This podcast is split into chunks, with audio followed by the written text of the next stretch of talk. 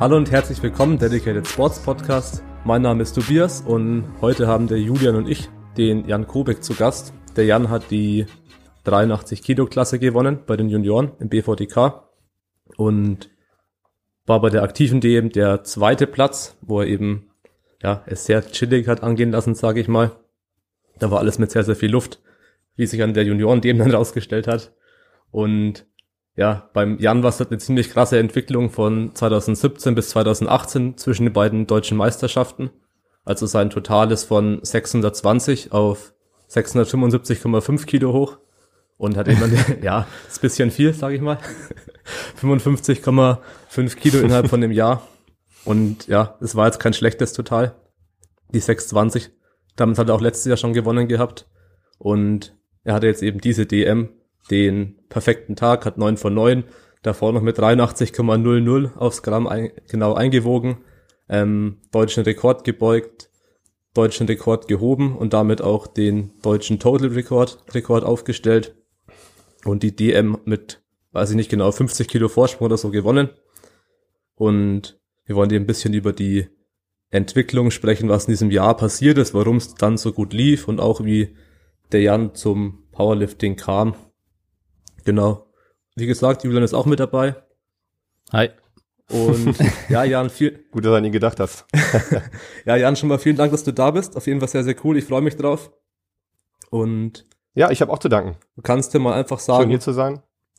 Wie kamst du zum Powerlifting? Hast du vielleicht davor andere Sportarten gemacht? Und ja, wie lange trainierst du so? Ja, super. Ja, auch erstmal hier. Hallo Tobi, hallo Julian. Hi. Hi. Hallo Powerlifting-Gemeinde oder hallo alle Zuhörer. Freut mich auf jeden Fall sehr, hier zu sein und ist für mich immer wieder eine Ehre, ähm, in dem Sport irgendwo zu sein und auch was zu repräsentieren. Und für mich, ich bin Jan Kobek. Einige kennen mich vielleicht, einige noch nicht. Einige werden mich jetzt, denke ich, kennenlernen. Ich bin 23 Jahre alt, ähm, was ja im Prinzip auch das letzte Jahr als Junior jetzt ist, was ich soweit auch als Saison durchgezogen habe. Mm, ich komme aus Rating, das ist ein kleiner Ort neben ähm, Düsseldorf. Ich starte auch selber für Düsseldorf als Verein ähm, weil wir in Rating gar keinen haben und ähm, auch da eine kleine Geschichte noch ähm, hinkommt, die ich nachher erzählen werde. Ähm, ansonsten zu mir, wie ich zu Powerlifting gekommen bin, ist immer eine interessante Frage. Ich habe mich jetzt auch ähm, vor dem Podcast natürlich auch so ein bisschen Gedanken gemacht und geschaut, was so für Fragen kommen können. und das ist ja klar, dass es so ein bisschen über meinen Ursprung geht. Ähm, ich war eigentlich nie besonders sportlich. Ich war auch nie so leidenschaftlich sportlich drin. Ich meine, früher Fußball gespielt, klar, als Kind. Ähm, aber auch in der Familie war das jetzt nicht so der hohe Rang. Wir haben keine besonderen großen Sportler drin, kein extremer Leistungsdruck, der da angeht. Mm, und irgendwann fing es dann halt mal an, dass ich ähm, zum Boxen gekommen bin. Das war so ein bisschen motiviert durch meinen Opa, der damals ähm, in seiner Zeit, als er sogar noch ähm, ähm, vom Krieg halt war, vom Zweiten Weltkrieg halt über die, die Nazis dann mehr oder weniger da als, ähm, als Boxer gekämpft hat. Okay. Und das halt da so als leidenschaftlicher Sport halt durchgezogen wurde. Und da dachte ich so, cool, ist vielleicht mal was, um es auszuprobieren. Durch Kampfsport werde ich vielleicht ein bisschen selbstbewusster, ähm, lerne vielleicht ein paar Leute noch kennen und ähm, öffne mich dem Ganzen mal. Und so ist es dann auch passiert. Hab dann da ähm, ganz guten Zugang gefunden, hab dann ein Jahr auch geboxt. Ähm, wollte damals aber immer Wettkämpfe machen. Das ging halt nicht, weil der Verein noch recht frisch war. Und ähm, ich denke auch mal, dass die mich so ein bisschen noch ähm, schützen wollten vor Wettkämpfen und wirklich erstmal so Training machen wollten mit mir und mit den anderen Teilnehmern halt auch. Weil ich war damals, ähm, ich meine 2009 war das.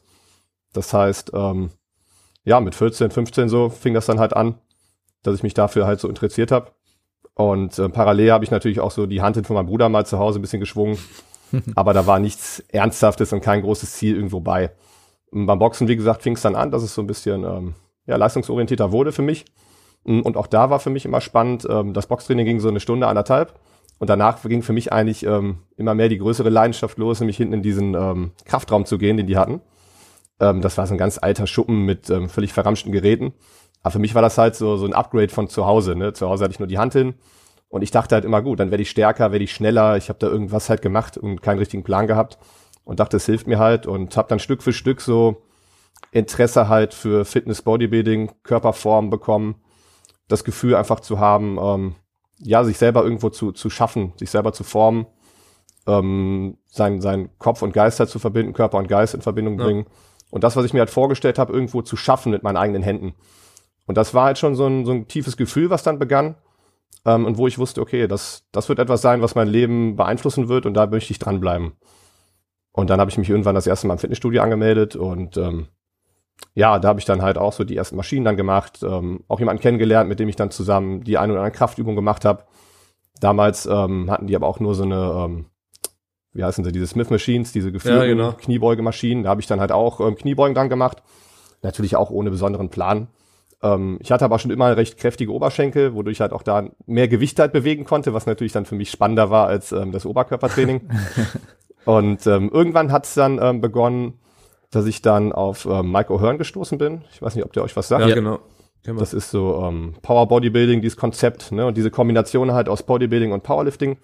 Er hat immer ganz ähm, stolz erzählt, dass früher in der Zeit halt ähm, war es dann so, dass ähm, tagsüber war das, glaube ich, wurde dann die Powerlifting-Wettkämpfe gemacht und abends sind die dann noch auf die Bühne gegangen. das heißt, das waren so komplette Athleten halt, ne? die nicht so wie das Klischee halt ist vom Powerlifter sehr dick waren, ähm, aber auch nicht einfach ähm, sag ich mal, wie das Klischee vom Bodybuilder ist, im Prinzip muskulös zu sein, aber keine Funktion zu haben.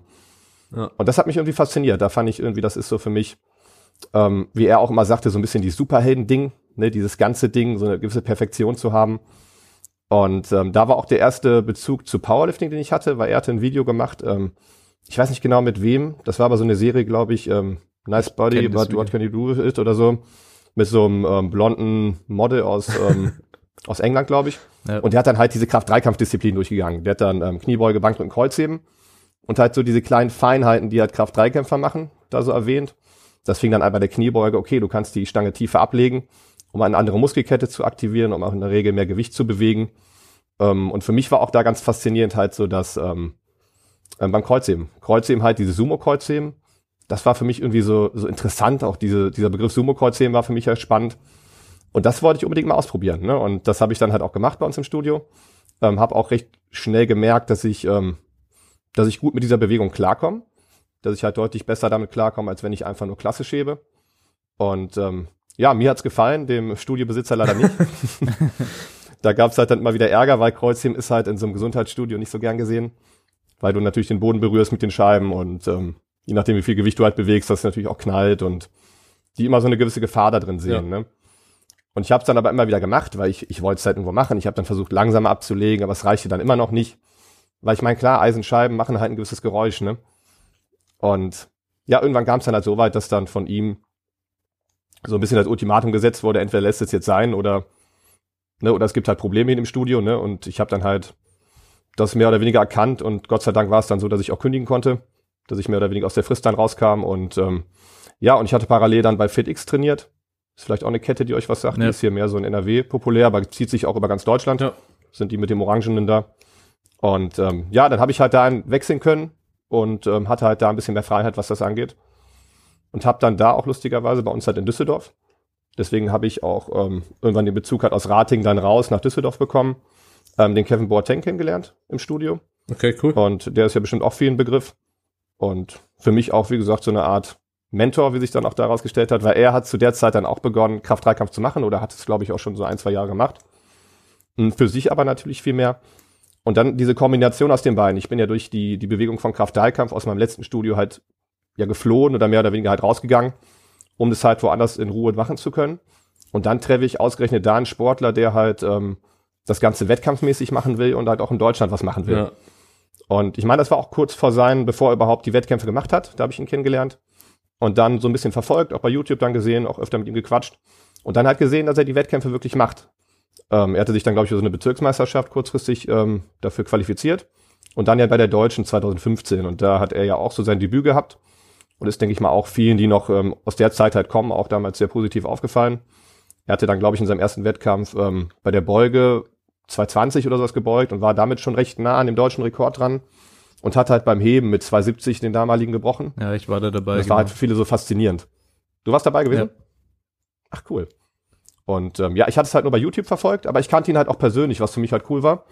Und für mich war das halt was ganz Besonderes, weil ich, ähm, weil ich dann gesehen habe, okay, es ist, ich mache es nicht nur für mich, sondern es gibt auch eine Möglichkeit, das Ganze sportlich zu betreiben. So wie ich halt früher das Boxen gemacht habe. Ich habe die Möglichkeit, Wettkämpfe zu machen. Ähm, und ich habe halt wirklich einen Sport, der mir zu 100 Prozent gefällt wo ich halt sage, äh, das lässt sich gut vereinbaren. Und dann dachte ich so gut, dann plane ich jetzt so ein bisschen Richtung Wettkampf. Ich werde dann ähm, Ich glaube genau 2014, jetzt habe ich gerade in den Jahren, 2014 war sein erster Wettkampf, mhm. wenn das stimmt. Ich weiß nicht genau, ihr seid ja da gewesen oder? 2014 auf jeden Fall 2000, war ich nicht da, nee. Du warst ja 2000, 2015 hat er ja, glaube ich, die 291, äh, die 92,5 da gehoben, ne? Stimmt, da Richtig? hat er Rekord gehoben. Genau. Ja. Und 2014 hatte er seinen ersten Wettkampf. Ja, und dann ist er auch und, international ähm, gleich gestartet, kann das sein? Ja, ich, aber ich glaube erst nach 2015. Halt, oder? Oder? Ich, ich, nee, nach 2014, genau, doch, genau, ist er dann auch. Das stimmt, genau, er ist dann international. Ich hatte ja immer den Kontakt so ein bisschen zu ihm. Hab das dann mitbekommen. Auf jeden Fall hatte er da seinen Wettkampf. Ich hatte dann halt geplant, okay, ich werde auch Wettkämpfe machen. Und ich dachte mir dann halt schon, okay, ich gehe das Ganze halt auch langsam an. Ich will, will mich nicht blamieren, ne? ich will eine gewisse Souveränität dann halt bewahren. Ähm, aber dann im Prinzip ähm, habe ich dann doch recht kurzfristig entschieden. Also ursprünglich hatte ich geplant, 2016 dann halt mein Debüt zu machen. Und dann dachte ich, komm, scheiß drauf, machst du jetzt 2015. Das war dann kurz, habe ich es im Prinzip genauso gemacht wie er vor, kurz eine Bezirksmeisterschaft vorher noch mitgenommen. Und dann hat die Deutsche 2015 gemacht. Ähm, auch eine besondere Deutsche. Wie gesagt, Kevin hatte da den Rekord gemacht, der Maximilian Eisinger, ist euch ja schon auch ja. Begriff, der hatte damals den Kniebeugerekord der 83er gemacht. Genau. Und ähm, die 83er war lustigerweise für mich aber damals gar nicht die Klasse. Ich war eigentlich immer so in der 93er unterwegs, weil ich so mit 88 Kilo halt reingekommen bin. Ja. Und natürlich jetzt nicht abnehmen wollte, ne, gerade noch mit diesem Bodybuilding-Gedanken drin und ich wollte ja nicht irgendwo schwächer werden. Und bin lustigerweise bei dieser ähm, 2015 bei der Deutschen der 105er Klasse gestartet. das habe ich spontan entschieden weil ähm, das ist auch im Prinzip ein ganz, ganz cooles Ding, das, weil im Prinzip die Konkurrenz nicht so stark war. Und die 93er war halt ganz dicht besetzt laut der Meldeliste. Und damals war es ja auch noch so, dass, ähm, dass es im Prinzip ja eh spannend war mit der Meldeliste. Es, es sind ja gewisse Leute gemeldet gewesen, aber wie viel die am Ende wiegen, weißt du ja nicht. Ja. Und es war ja damals noch möglich, in der Klasse höher dann zu starten, ne? Ja. Was jetzt und so war es ja natürlich öfter durcheinander, ne? Man hat dann spekuliert vorher, aber eigentlich wusstest du es teilweise gar nicht. Und äh, manche sind dann halt auch höher gestartet. Und bei mir war es dann halt auch so, ich habe dann wirklich, ich glaube, ja nicht mal eine Woche vorm Wettkampf entschieden, dass ich eine Klasse hochgehe. Ne? Und das war kein wirkliches Hochgehen, sondern das war halt, ähm, am Tagen vor den Wettkämpfen habe ich halt einfach extrem viel gegessen. Und am Wettkampftag selber, um auf Nummer sicher zu gehen, habe ich halt verdammt viel getrunken, ne?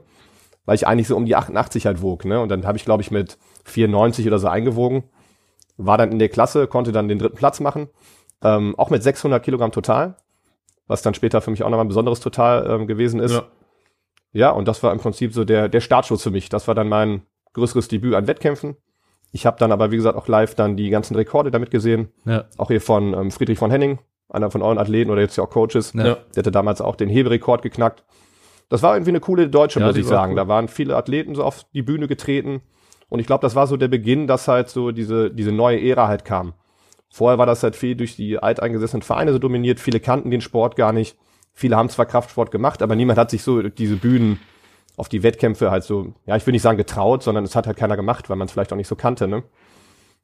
Und, und da fing das dann so an, dass halt viele Rekorde gebrochen wurden. Ich sag auch mal wirklich so viele charismatische Leute dann halt reinkamen, die den Sport auch nach außen hin vertreten haben. Und ähm, so habe ich das halt auch mit aufgenommen und bin mehr oder weniger auf den Zug so ein bisschen mit aufgesprungen und habe da ganze, äh, das ganze Positive halt so mitgenommen ja. und meine Dynamik halt auch daraus gezogen. Genau. Ja, es waren auch die Jahre, wo ich noch gestartet bin. Also 2014, 2015 bin ich hauptsächlich gestartet. Auch BVDK oder? BVDK nur zweimal 2015 und 2014 in anderen Verbänden. Ja, genau, da hatten wir auch mal gesprochen, da ist ja auch mehr. Genau. Wie sieht's da eigentlich aktuell aus? Vielleicht kleiner, kleiner Exkurs bei dir. Ja, ich versuche wieder reinzukommen. Ich äh, habe jetzt einen neuen Coach und schauen wir mal. Ja. Ja, ist auch interessant, wenn du selber Coach bist und dich dann selber coachen lässt von jemand anders, ne? Ja, muss sein. Ja, jetzt bin ich halt ist, mal ja, wahrscheinlich oder auch der einfach, ja. Und dann mal schauen. ja, ich drücke dir die Daumen. Ja. Nee. Aber BVDK ist ausgeschlossen? Wie bitte? Der BVDK ist für dich ausgeschlossen nee, als Wettkampf? Ist nicht ausgeschlossen, auch weil es hier teilweise Probleme gibt, wenn man woanders startet. Deswegen werde ich wahrscheinlich schon äh, nur im BVDK starten. Wir sind jetzt auch in der Bayernliga, deswegen vielleicht da mal mit reinschnuppern wieder. Schön. Ja, würde ich mich freuen, wenn ich dich irgendwo sehe. Live ja. natürlich ganz cool, aber auch auf Videos oder so. Ja. ist natürlich immer schön. Und ich denke auch für all deine Athleten, die du coach, ist natürlich ein cooles Ding. wenn ja. sie mal ihren Coach auch so ein Live sehen, ne? Und wissen, was er da macht. ja, der kommt, ich bekomme wieder acht Herzinfarkte. Ja, okay, neun bei jedem Versuch einen, den ich betreuen sollte. ja. ja, aber echt cool. Ich wusste gar nicht, dass du den äh, den Kevin dann damals schon kennengelernt hast, weil du hast jetzt ja den Deadlift-Rekord vom Kevin Boateng auch direkt gebrochen in der DM. Ja. Das ist ja dann ein cooler Zufall, genau, dass du ihn das vor ein paar Jahren kennenlernst und dann ein paar Jahre später seinen eigenen Rekord brichst, den er aufgestellt ja, hat. Ja, und ich, ich, und ich war halt auch wirklich live dabei und das war halt auch, ähm, es war so ein bisschen vergleichbar wie jetzt an der Meisterschaft. Ihr wart ja selber da und da, das war halt wirklich eine Bombenstimmung. Ja. Ne, bei meinem 291 und das war bei seinem genauso. Mhm. Ja. Das ist einfach in unserer Klasse natürlich so ein, so ein dickes Ding. Es war damals sogar ähm, 2015 inoffizieller Europarekord, soweit ich das weiß. Okay, krass. Ähm, war halt der Deutsche, deswegen war er halt nicht aufgestellt worden. Ja. Aber, und das war halt beim Kevin im Prinzip auch so ein Ding, was er gar nicht so geplant hat, sondern er hat es davon abhängig gemacht, wie viel er halt heben muss, um zu gewinnen. Ja, und das war Sack 4, ähm, und der hat einen riesen Sprung gemacht. Das war Sack 4, weil er halt Sack 4 im Rückstand war. Der, ähm, der Max hatte halt richtig abgeräumt, Maxim. der Maximilian Eisinger. Ah nee, Max. Ja, stimmt. Genau, der hatte mit 235 die, die Beuge auf jeden Fall geholt, weil das war ja auch sein letzter Rekord, den er noch auch jetzt lange gehalten hatte. Mm, ja. Und dann, ich denk mal so um die 150, 60 gedrückt. Ne, und Kevin war ja auch nie so der stärkste Drücker. Und ähm, beim Beugen, wie ich das so von ihm kenne oder beobachten konnte, ist im Prinzip eigentlich eine Sache, wo er stark dran ist. Aber dann ist doch nicht immer so hundertprozentig lief am Wettkampf. Dann auch international so ein bisschen, ähm, bisschen Probleme immer gehabt hat. Und nie so richtig, glaube ich, sein Potenzial entfalten konnte. Und ähm, an dem Wettkampf war es dann halt so, da war ich ja mehr oder weniger mit, wir sind mit ihm auch zusammen hingefahren. Das war so mehr oder weniger unser Verein. Das war auch ganz cool. Ja. Halt alle, die aus Düsseldorf so gestartet sind. Und da waren wir auch wirklich so fünf, sechs Leute. Ähm, sind dann halt zusammen dahin gefahren und hatten auch zusammen ein Hotel gehabt halt und ähm, ja, die Zimmer gehabt und sind dann halt da hingefahren, eingewogen und ich war halt mehr oder weniger live dabei. Für mich war das ja alles eine neue Welt. Für mich war ja im Prinzip Kraft-3-Kampf gut. Wir bewegen da halt Gewichte, das total ist entscheidend ich sag mal so, die groben Regeln hat man ja recht schnell erfasst. Mhm. Aber diese ganzen Details, die da halt mit reingehen und gerade die so ein Kevin, Kevin hat das halt auch ähm, seit Anfang an eigentlich recht professionell hat gesehen, ähm, was zum Beispiel das Gewicht machen angeht. Ne? Er war auch immer im Training schwerer als am Wettkampf, ne? gerade so zu den späteren Jahren und hat dann natürlich zum Wettkampf hin entwässert. Und das habe ich dann halt auch so kennengelernt. Ich hatte damals so echt so, so ein bisschen Abstand dazu genommen. Ich fand das so ein bisschen riskant und dachte, am Ende klappt's da nicht und dann, dann verkackst es so. Und ähm, beim Kevin war es da halt auch am Wettkampf so dass er dann ziemlich verkrampft war halt. Und ähm, deswegen hatte er Probleme dann halt bei der Beuge und beim Brücken, ja. Drücken gehabt. Und ähm, eigentlich dann mehr oder weniger war der dann ziemlich verkrampft, auch glaube ich kurz vorm Heben. Also es war glaube ich auch so, dass er bei der ähm, bei der Bank gar nicht richtig die Brücke halt nehmen, mitnehmen konnte und deswegen auch eigentlich nur das Mindeste gedrückt hat, was er drücken konnte, um halt so ein bisschen die Punkte halt zu kriegen, so ein bisschen die paar Kilos, die er halt zusammenkratzen konnte, ne? Damit er halt natürlich nicht extrem viel heben muss, ne? Ja. Am Ende war es natürlich doch ein gewisser Abstand, den er dann machen musste. Ähm, und ich weiß jetzt auch noch ziemlich genau, der Max ähm, hatte dann seinen letzten irgendwas um die 260, 270 gehoben und ähm, hat sich da riesig gefreut, ne? weil er war natürlich eigentlich auf Platz eins. er hat einen super Wettkampftag gehabt, vielleicht sogar neun für neun, ich weiß das nicht genau. Um, ähm, und dann kam halt Kevin, ne? Und Kevin hat sich dann das auflegen lassen, was halt nötig war. und der erste Moment ist so, und ich glaube, das war äh, bei mir, vielleicht bei vielen auch so. Ich weiß es aus erster Hand zum Beispiel von meiner Freundin, die mich halt ähm, bei den meisten Wettkämpfen immer begleitet und wenn sie da halt ist, auch immer filmt was für mich auch unheimlich wertvoll ist, weil ich natürlich dann auch teilweise am Wettkampf manchmal analysieren kann und manchmal auch im Nachhinein dann einfach diese, ja, die Emotionen auch alle festgehalten habe. Ja. Und ähm, sie ist eigentlich immer voll dabei. Und sie hatte mir dann später auch gesagt, dass sie bei dem letzten Hebeversuch dann sogar der, ähm, der Sitznachbarin von ihr gesagt hat, ja gut, das legt er sich jetzt auf, um zu probieren. ähm, weil der Kommentator das Ganze ja auch eigentlich ganz gut ähm, ähm, ja verfolgt hat, den Wettkampf. Und nach meinem zweiten Hebeversuch war ja eigentlich mein Sieg schon sicher in der Klasse. Ja. Und für alle, die ja zugucken, ist natürlich oft entscheidend, okay, gewinnt er jetzt oder nicht. Darauf geht er zum Wettkampf. Ne? Hm. Für mich war aber, wie gesagt, an dem Tag dieser genaue Plan wichtig einzuhalten. Und für mich war das alles genau planmäßig auch gelaufen. Aber meine Freundin selber konnte das halt nicht glauben. Ich habe sie da auch nicht so involviert. Sie fragte auch gar nicht nach, weil das immer so mein Ding ist. und ich, was das angeht, auch so ein bisschen introvertierter bin. Und die sagte dann zu der Sitzerin halt, ähm, ja gut, das legt er jetzt auf, das probiert er. Ne, gucken wir mal so, ne? Ja. Und die hat gar nicht daran geglaubt, dass ich das jetzt wirklich ernst meine, bis ich dann halt auf die Bühne getreten bin, alle da am Klatschen sind und man wirklich dann merkt, okay, der geht da nicht einfach nur hin, sondern der gibt auch sein Bestes, ne? Ja. Und ähm, ja, wie gesagt, dann habe ich das da halt rausgerissen und ähnlich war es halt auch so ein bisschen beim Kevin damals gewesen. Ähm, und dann, als er das dann einfach bewegt hat vom Boden, ich muss selber sagen, als Zuschauer habe ich halt auch gedacht, der hatte ja eigentlich einen schlechten Tag, ähm, war komplett verkrampft. Und er hat dann auch ähm, 240 im ersten gemacht, 250 im zweiten, wo man dann denkt, okay, will jetzt einfach nur das rausholen, was so gerade geht. Aber er hat auch da genau geplant, um halt im letzten dann 40 Kilo Sprung zu machen, ne? Und hat die dann halt hochgehoben und auch nicht unbedingt mit, mit einem riesigen, zittrigen Kampf, sondern halt auch sauber souverän halt, ne? und ähm, das war natürlich geil. Ja, ne? ja das war schon und richtig Das war so viel Moment Emotion auch. danach. Das ist so, so wie international eigentlich schon teilweise gewesen in manchen Klassen. Ja. So spannend. Der eine, der dann im Prinzip am Ende der zweite ist, war eigentlich bis kurz vorm Ende noch ganz klar der Erste mit einem super Wettkampf, ne, der hat nichts, auf das er, ähm, ja, aber dass er sich schämen müsste. Ja. Und dann kommt halt der letzte Heber, der halt dann mit dem unmenschlichen Ding alles Reis raushält. Ne? Ja. Und das ja, ist einfach. Ja, und ich glaube, das war so, dass er damals ja gegen Maximilian Eisinger das gehoben hat, Ja. um noch zu gewinnen. Und Friedrich gegen Maxim, weil er zu schwer war für die 83er. Und in der Ja, stimmt, er ist 93er ja hoch, genau, das war ist, genau. aber sag stark war Maxim. Und Friedrich eigentlich äh, so von der Vorbereitung her, eigentlich hätte man ihm keine Chancen ausgerechnet. Und dann hat, glaube ich, Friedrich auch das auf, äh, aufgelegt, was er gebraucht hat, so grob, oder? Ach echt, war das auch so? Okay. Ich denke schon. Und Rekord, glaube ich auch. Also ich kann, bei ihm kann ich mir auf jeden Fall vorstellen, weil er Weil ja auch ein starker Heber ist. gut Er hat das Potenzial. Maxim, Ne? Weil der, der war ja gut im Beugen, gut im Drücken. Und Friedrich hat damals noch gar nichts gedrückt. Und der hat er nur gehoben, der Friedrich. Ach krass, aber das heißt, der Maxim war dann so gut in der Klasse, obwohl er ja eigentlich knapp nur Ja, eingewogen war. Der, Ne? der hätte eigentlich gewinnen sollen.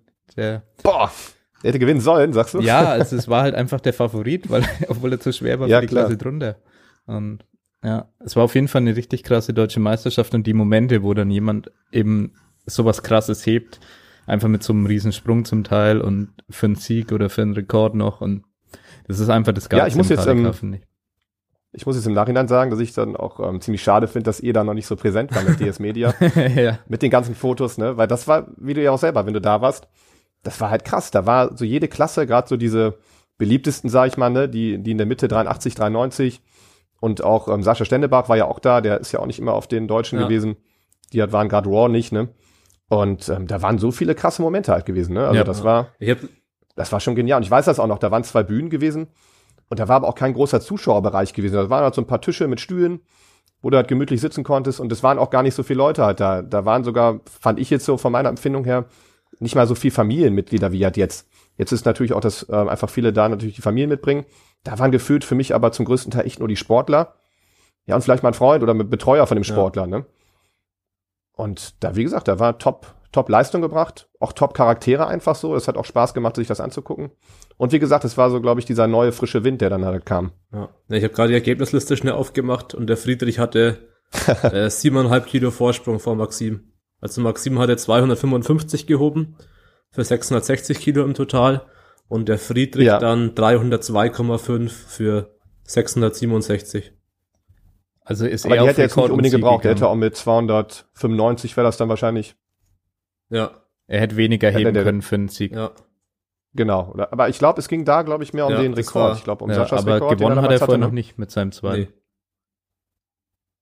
Okay, also, also hat er ein gewisses Risiko er eingegangen. Er war sich dann schon sicher, dass er die 300 auf jeden Fall knackt. Ja, die hat er vorher bei der GDFBF ja schon im zweiten probiert. ja. Oh, Nee. erfolgreich? Nein, zweimal gefällt. Der ist mit seinem Max rein damals, Friedrich, mit 285 und dann hat er zweimal äh, die 110% versucht zu heben. Ach, Mit dein seinem Ernst? Max rein. Das ist, das ist ein Wettkampf, oder? Das war geil. Ja. Also ist auch so, ich finde das halt krass, weil ich meine, das Problem ist ja auch beim Kreuzheben, wenn du deinen ersten verkackst, oder sag ich mal, wenn du einfach zu schwer reingehst, dann verkackst du deinen ganzen Wettkampf, ne? Alles, was du dir vorher erarbeitet hast, Ja. ja. Kniebeuge und Bankdrücken, kann, ist halt sehr riskant, ne? Ja, Friedrich Ich meine, international viel war das, ähm, international habt ihr bestimmt auch verfolgt, hier mit George Schenkott, glaube Ja. ich, hieß er, der mit der 74er war. Genau. Und der hat sich ja auch einmal seinen Welttitel dadurch ver verballert, weil Ja. er halt ähm, beim letzten Heben verkackt hat. Und er hätte im. Prinzip 20 Kilo weniger einsteigen ja, können. ne? genau. Und dann hätte er trotzdem gewonnen. Aber er hat dann alle drei ungültig bekommen. Und ähm, ja, und die waren halt auch wirklich zu Ja. schwer, glaube ich, so, weil ich, Ich glaube, der Erinnerung nicht vom Boden Ja. gekommen, aber ich glaube, Ja, wegen Pain halt. Hat er nicht- er verletzt. wollten Ja, die natürlich, nicht aber- anpassen und die haben dann die Zeit verpasst, Ja, die wollten anpassen, aber es war zu spät. Ja. Genau. was dumm ist. Ja. Aber trotzdem ist es halt, man ist, du musst es ja im Vorfeld auch Ja, so ein bisschen klar. wissen. Und man geht ja schon ein Risiko an. Das wäre jetzt ja wie beim Friedrich, wenn du dann, dann Max angibst als Opener. Du hast ja noch zwei Versuche danach. das ist schon, ich sag mal, da brauchst du schon Eier für, ne? da musst du schon Bock drauf haben. Ja, aber das sieht man ja zumindest, dass im zweiten die Leute auf ihr Max gehen. Das sieht man auch, hat man jetzt auch wieder bei der Junioren-DM gesehen. Genau, da würde ich vorher wusste, wo ungefähr sein Maximum liegen wird. Und es wurde trotzdem im zweiten aufgelegt. Auch Genau, da würde ich auch mal gerne gern mit euch gleich drüber sprechen, so was Versuche. Da können wir vielleicht auch jetzt drüber sprechen mit Versuchs. Weil das ist auch etwas, was ich in meinen Wettkämpfen dieses Jahr, wo es ja im Prinzip auch sehr gut lief, auch geändert habe. Ähm, weil bei mir ist es so, ich hatte früher auch immer, auch da, als ich begonnen hatte, 2015, mit den Dingern, ich habe mir dann auch meinen ersten Versuch, war für mich klar, der muss irgendwo sicher sein. Aber ich wollte halt mit dem ersten Versuch schon immer etwas machen, dass selbst wenn ich alle anderen verkacke, ich ein gewisses Ergebnis habe, wo ich sage, das ist nah an dem, was ich schaffen wollte. Das Problem ist halt, es ging dann oft so aus, dass ich halt den, den Opener mit einer gewissen Energie und mit einem gewissen Fokus, einer gewissen Aggressivität halt gut hochgebracht habe, aber es hat mir halt eine gewisse Kraft mhm. gekostet. Die Kraft fehlte mir dann halt bei den Steigerungen für den nächsten. Plus es war für mich schwer, Steigerungen zu machen, weil am Ende konnte ich dann nur eine 5 Kilo Steigerung oder teilweise eine 2,5 Kilo Steigerung machen, weil ich auch selber gemerkt habe, es war gar nicht mehr drin. Das heißt eigentlich nach jedem Opener war für mich der Wettkampf so von dem von dem Feeling auch her schon irgendwo gelaufen. Mhm. Und das hat sich in den Ergebnissen ja. auch wieder gespiegelt. Ich habe bis ähm, dieses Anfang dieses Jahres, die Landesmeisterschaft, die ich gemacht habe, noch nie einen 9 für 9 halt gehabt. Ja, und ich habe oft einen 5 für 9 gehabt, einen 6 von 9. Das waren so meine Wettkämpfe, die ich oft hatte. Also ich hatte meistens den dritten verkackt und oft halt teilweise auch schon den zweiten mal verkackt mhm. in Wettkämpfen. Und ähm, das ging halt meine damalige Herangehensweise und irgendwann habe ich dann so gedacht, okay, was soll dieses scheiß Ego, ne? Ähm, wenn du doch weißt, was du kannst und, und gerade bei mir ist auch so, ich habe in meinem Training viel Fokus auf meine Technik und auch allgemein, denke ich, ist es ein sehr entscheidender Faktor in unserem Sport, wenn nicht sogar der entscheidendste. Ja. Ähm, alles, denke ich mal, kommt und äh, also steigt und fällt ja. mit der Technik. Und habe halt bei mir dann dran gearbeitet und habe für mich auch eigentlich eine, muss ich für mich auch sagen, sehr gute Technik entwickeln können. Und wo ich dann sage, okay, ich weiß ja, was ich kann. Das heißt, ich plane meinen Wettkampf so, und das habe ich in den letzten Wettkämpfen so geplant, dass ich mit meinen dritten Versuchen genau das packe, was ich packen möchte. Und dass meine ersten beiden Versuche mich darauf hinarbeiten. Genau. Ja, und das hat dann zum Beispiel dazu geführt, dass ich jetzt auch hier bei der Meisterschaft, ähm, ähm, gerade im Heben, wo ich eine gewisse Sicherheit habe, aber auch im Heben, wo ich weiß, beim dritten Versuch darf nichts liegen bleiben. Ich meine, wenn ich weniger machen will, dann will ich, aber dann soll das trotzdem sauber hochkommen. Das heißt, ähm, die Versuche vorher sind im Prinzip scheißegal. Die können niedrig sein wie sonst was. Ähm, der Sprung muss natürlich irgendwo für mich machbar sein, zutraubar. Aber es geht eigentlich nur um den letzten. Und ich hatte jetzt hier bei der Deutschen auch. Ich habe mit 2,30 angefangen, 2,62,5 und dann halt auf die ähm, 2,91. Ja. Ne, und das sind halt große Sprünge im Vergleich zu vielen anderen Athleten, die machen. Ja. Aber für mich vom Gefühl her einfach gut. Ne, also ich krieg die alle gut hoch. Und ich habe halt wirklich Energie, weil die ersten zwei Versuche halt sauber und souverän hochgehen. Gerade der erste, der fliegt hoch. Ähm, dann habe ich meinen Wettkampf abgesichert. Ich habe mich mehr oder weniger auf der Bühne noch zum Schluss warm gemacht weil alle Versuche, die davor, sobald du einen hohen Dritten hast, die sind ja nicht mehr entscheidend fürs Total. Ja. Die werden ja eigentlich gar nicht gewertet. Im Prinzip kannst du auch mit drei gültigen Versuchen ne, durchkommen. Ja. Und wie ist da eure Meinung zu, was das angeht? Ja, also definitiv ähnlich. Also die Versuche davor sollen dich psychologisch auf den letzten Versuch eigentlich vorbereiten. Ja. Und die Wahrscheinlichkeit, dass man ein gewisses Be Gewicht bewegen kann, die steigt im dritten Versuch. Das sieht man allein daran, dass Leute ihren zweiten fällen und dann wiederholen und im dritten schaffen. Jetzt stell dir aber mal vor, er hätte die mhm. Kraft nicht verschwendet im zweiten und den ja. normal angesetzt, wie viel dann im dritten gehen könnte. Ja. ja. weil die Leute einfach mehr Kraft mobilisieren können, wenn sie im Hinterkopf haben, es ist jetzt gerade der letzte Versuch dieser Disziplin. Und es wird leider oft nicht eingehalten. Also ich habe so ein Beispiel aus der 105er Klasse, äh, ohne da jetzt irgendwie äh, ne, was Negatives sagen zu wollen, aber Platz zwei hatte meiner Meinung nach eine sehr gute Versuchsauswahl und Platz eins ist äh, teilweise einfach die zweiten, ja, halt zu optimistisch an die zweiten rangegangen, wo man zumindest äh, laut Trainingslasten so hätte man sehen können, dass die zweiten wahrscheinlich ziemlich am Limit sein werden. Ja. Und das war's dann am Ende auch, außer im, im Drücken. Und ja, und beim zweiten Platz war es eben so, dass er neun von neun hatte. Zwar weniger total am Ende, weil er deutlich weniger hebt, aber einen richtig sauberen Wettkampf gemacht hat. Und so von der Versuchsauswahl das einfach mustergültig war, wie er das durchgezogen hat. Und das hast du sehr oft. Also es das heißt nicht sorry. unbedingt, dass der Stärkere immer die bessere Versuchsauswahl hat, aber die Wahrscheinlichkeit, dass du ähm, nahe deines besten Totals kommst, steigt mit der äh, mit den gültigen Versuchen. Das heißt, ja, man kann zwar gewinnen, wenn man einfach sehr stark ist auch, gegenüber anderen Athleten. Aber das, das, was man ja eigentlich erreichen will, ist ja oft seine eigene persönliche Bestleistung. Und die erreicht man am ersten oder eigentlich fast nur mit neun von neun. Ja. Ja, sehe ich, sehe ich absolut genauso. Vor allem, was du jetzt am Ende sagtest auch, ähm, dass man gerade in unserem Sport ist es so, du hast immer wieder Sportler, die sind stärker als du. Ja, genau. Sei es in ein, einzelnen Disziplinen oder sei es im Total komplett. Ich meine, da musst du dir nur international die IPFs ja, angucken. Und das sind ja teilweise da, da krasse Dinge, aber am Ende krasse Dinge, aber das sind dann auch die Top-Athleten oben. Das ist nicht jeder, das sind nicht alle Athleten in der Klasse natürlich auf dem Niveau. Das heißt aber, mit dem sich zu duellieren auf einem Level, wo du einfach noch nicht da bist, macht ja keinen Sinn. Also dann meinetwegen zu den Worlds zu fahren ähm, und wo, obwohl klar ist, durch die Athleten, die da sind, den, dass du nicht den ersten machst, irgendwie in diese Richtung aggressiv reinzugehen und versuchen mit dem Opener den höchsten Opener meinetwegen zu haben, ne? Ja. Macht halt keinen Sinn, ne? Weil wie du sagst, am Ende geht's um deine eigene Bestleistung.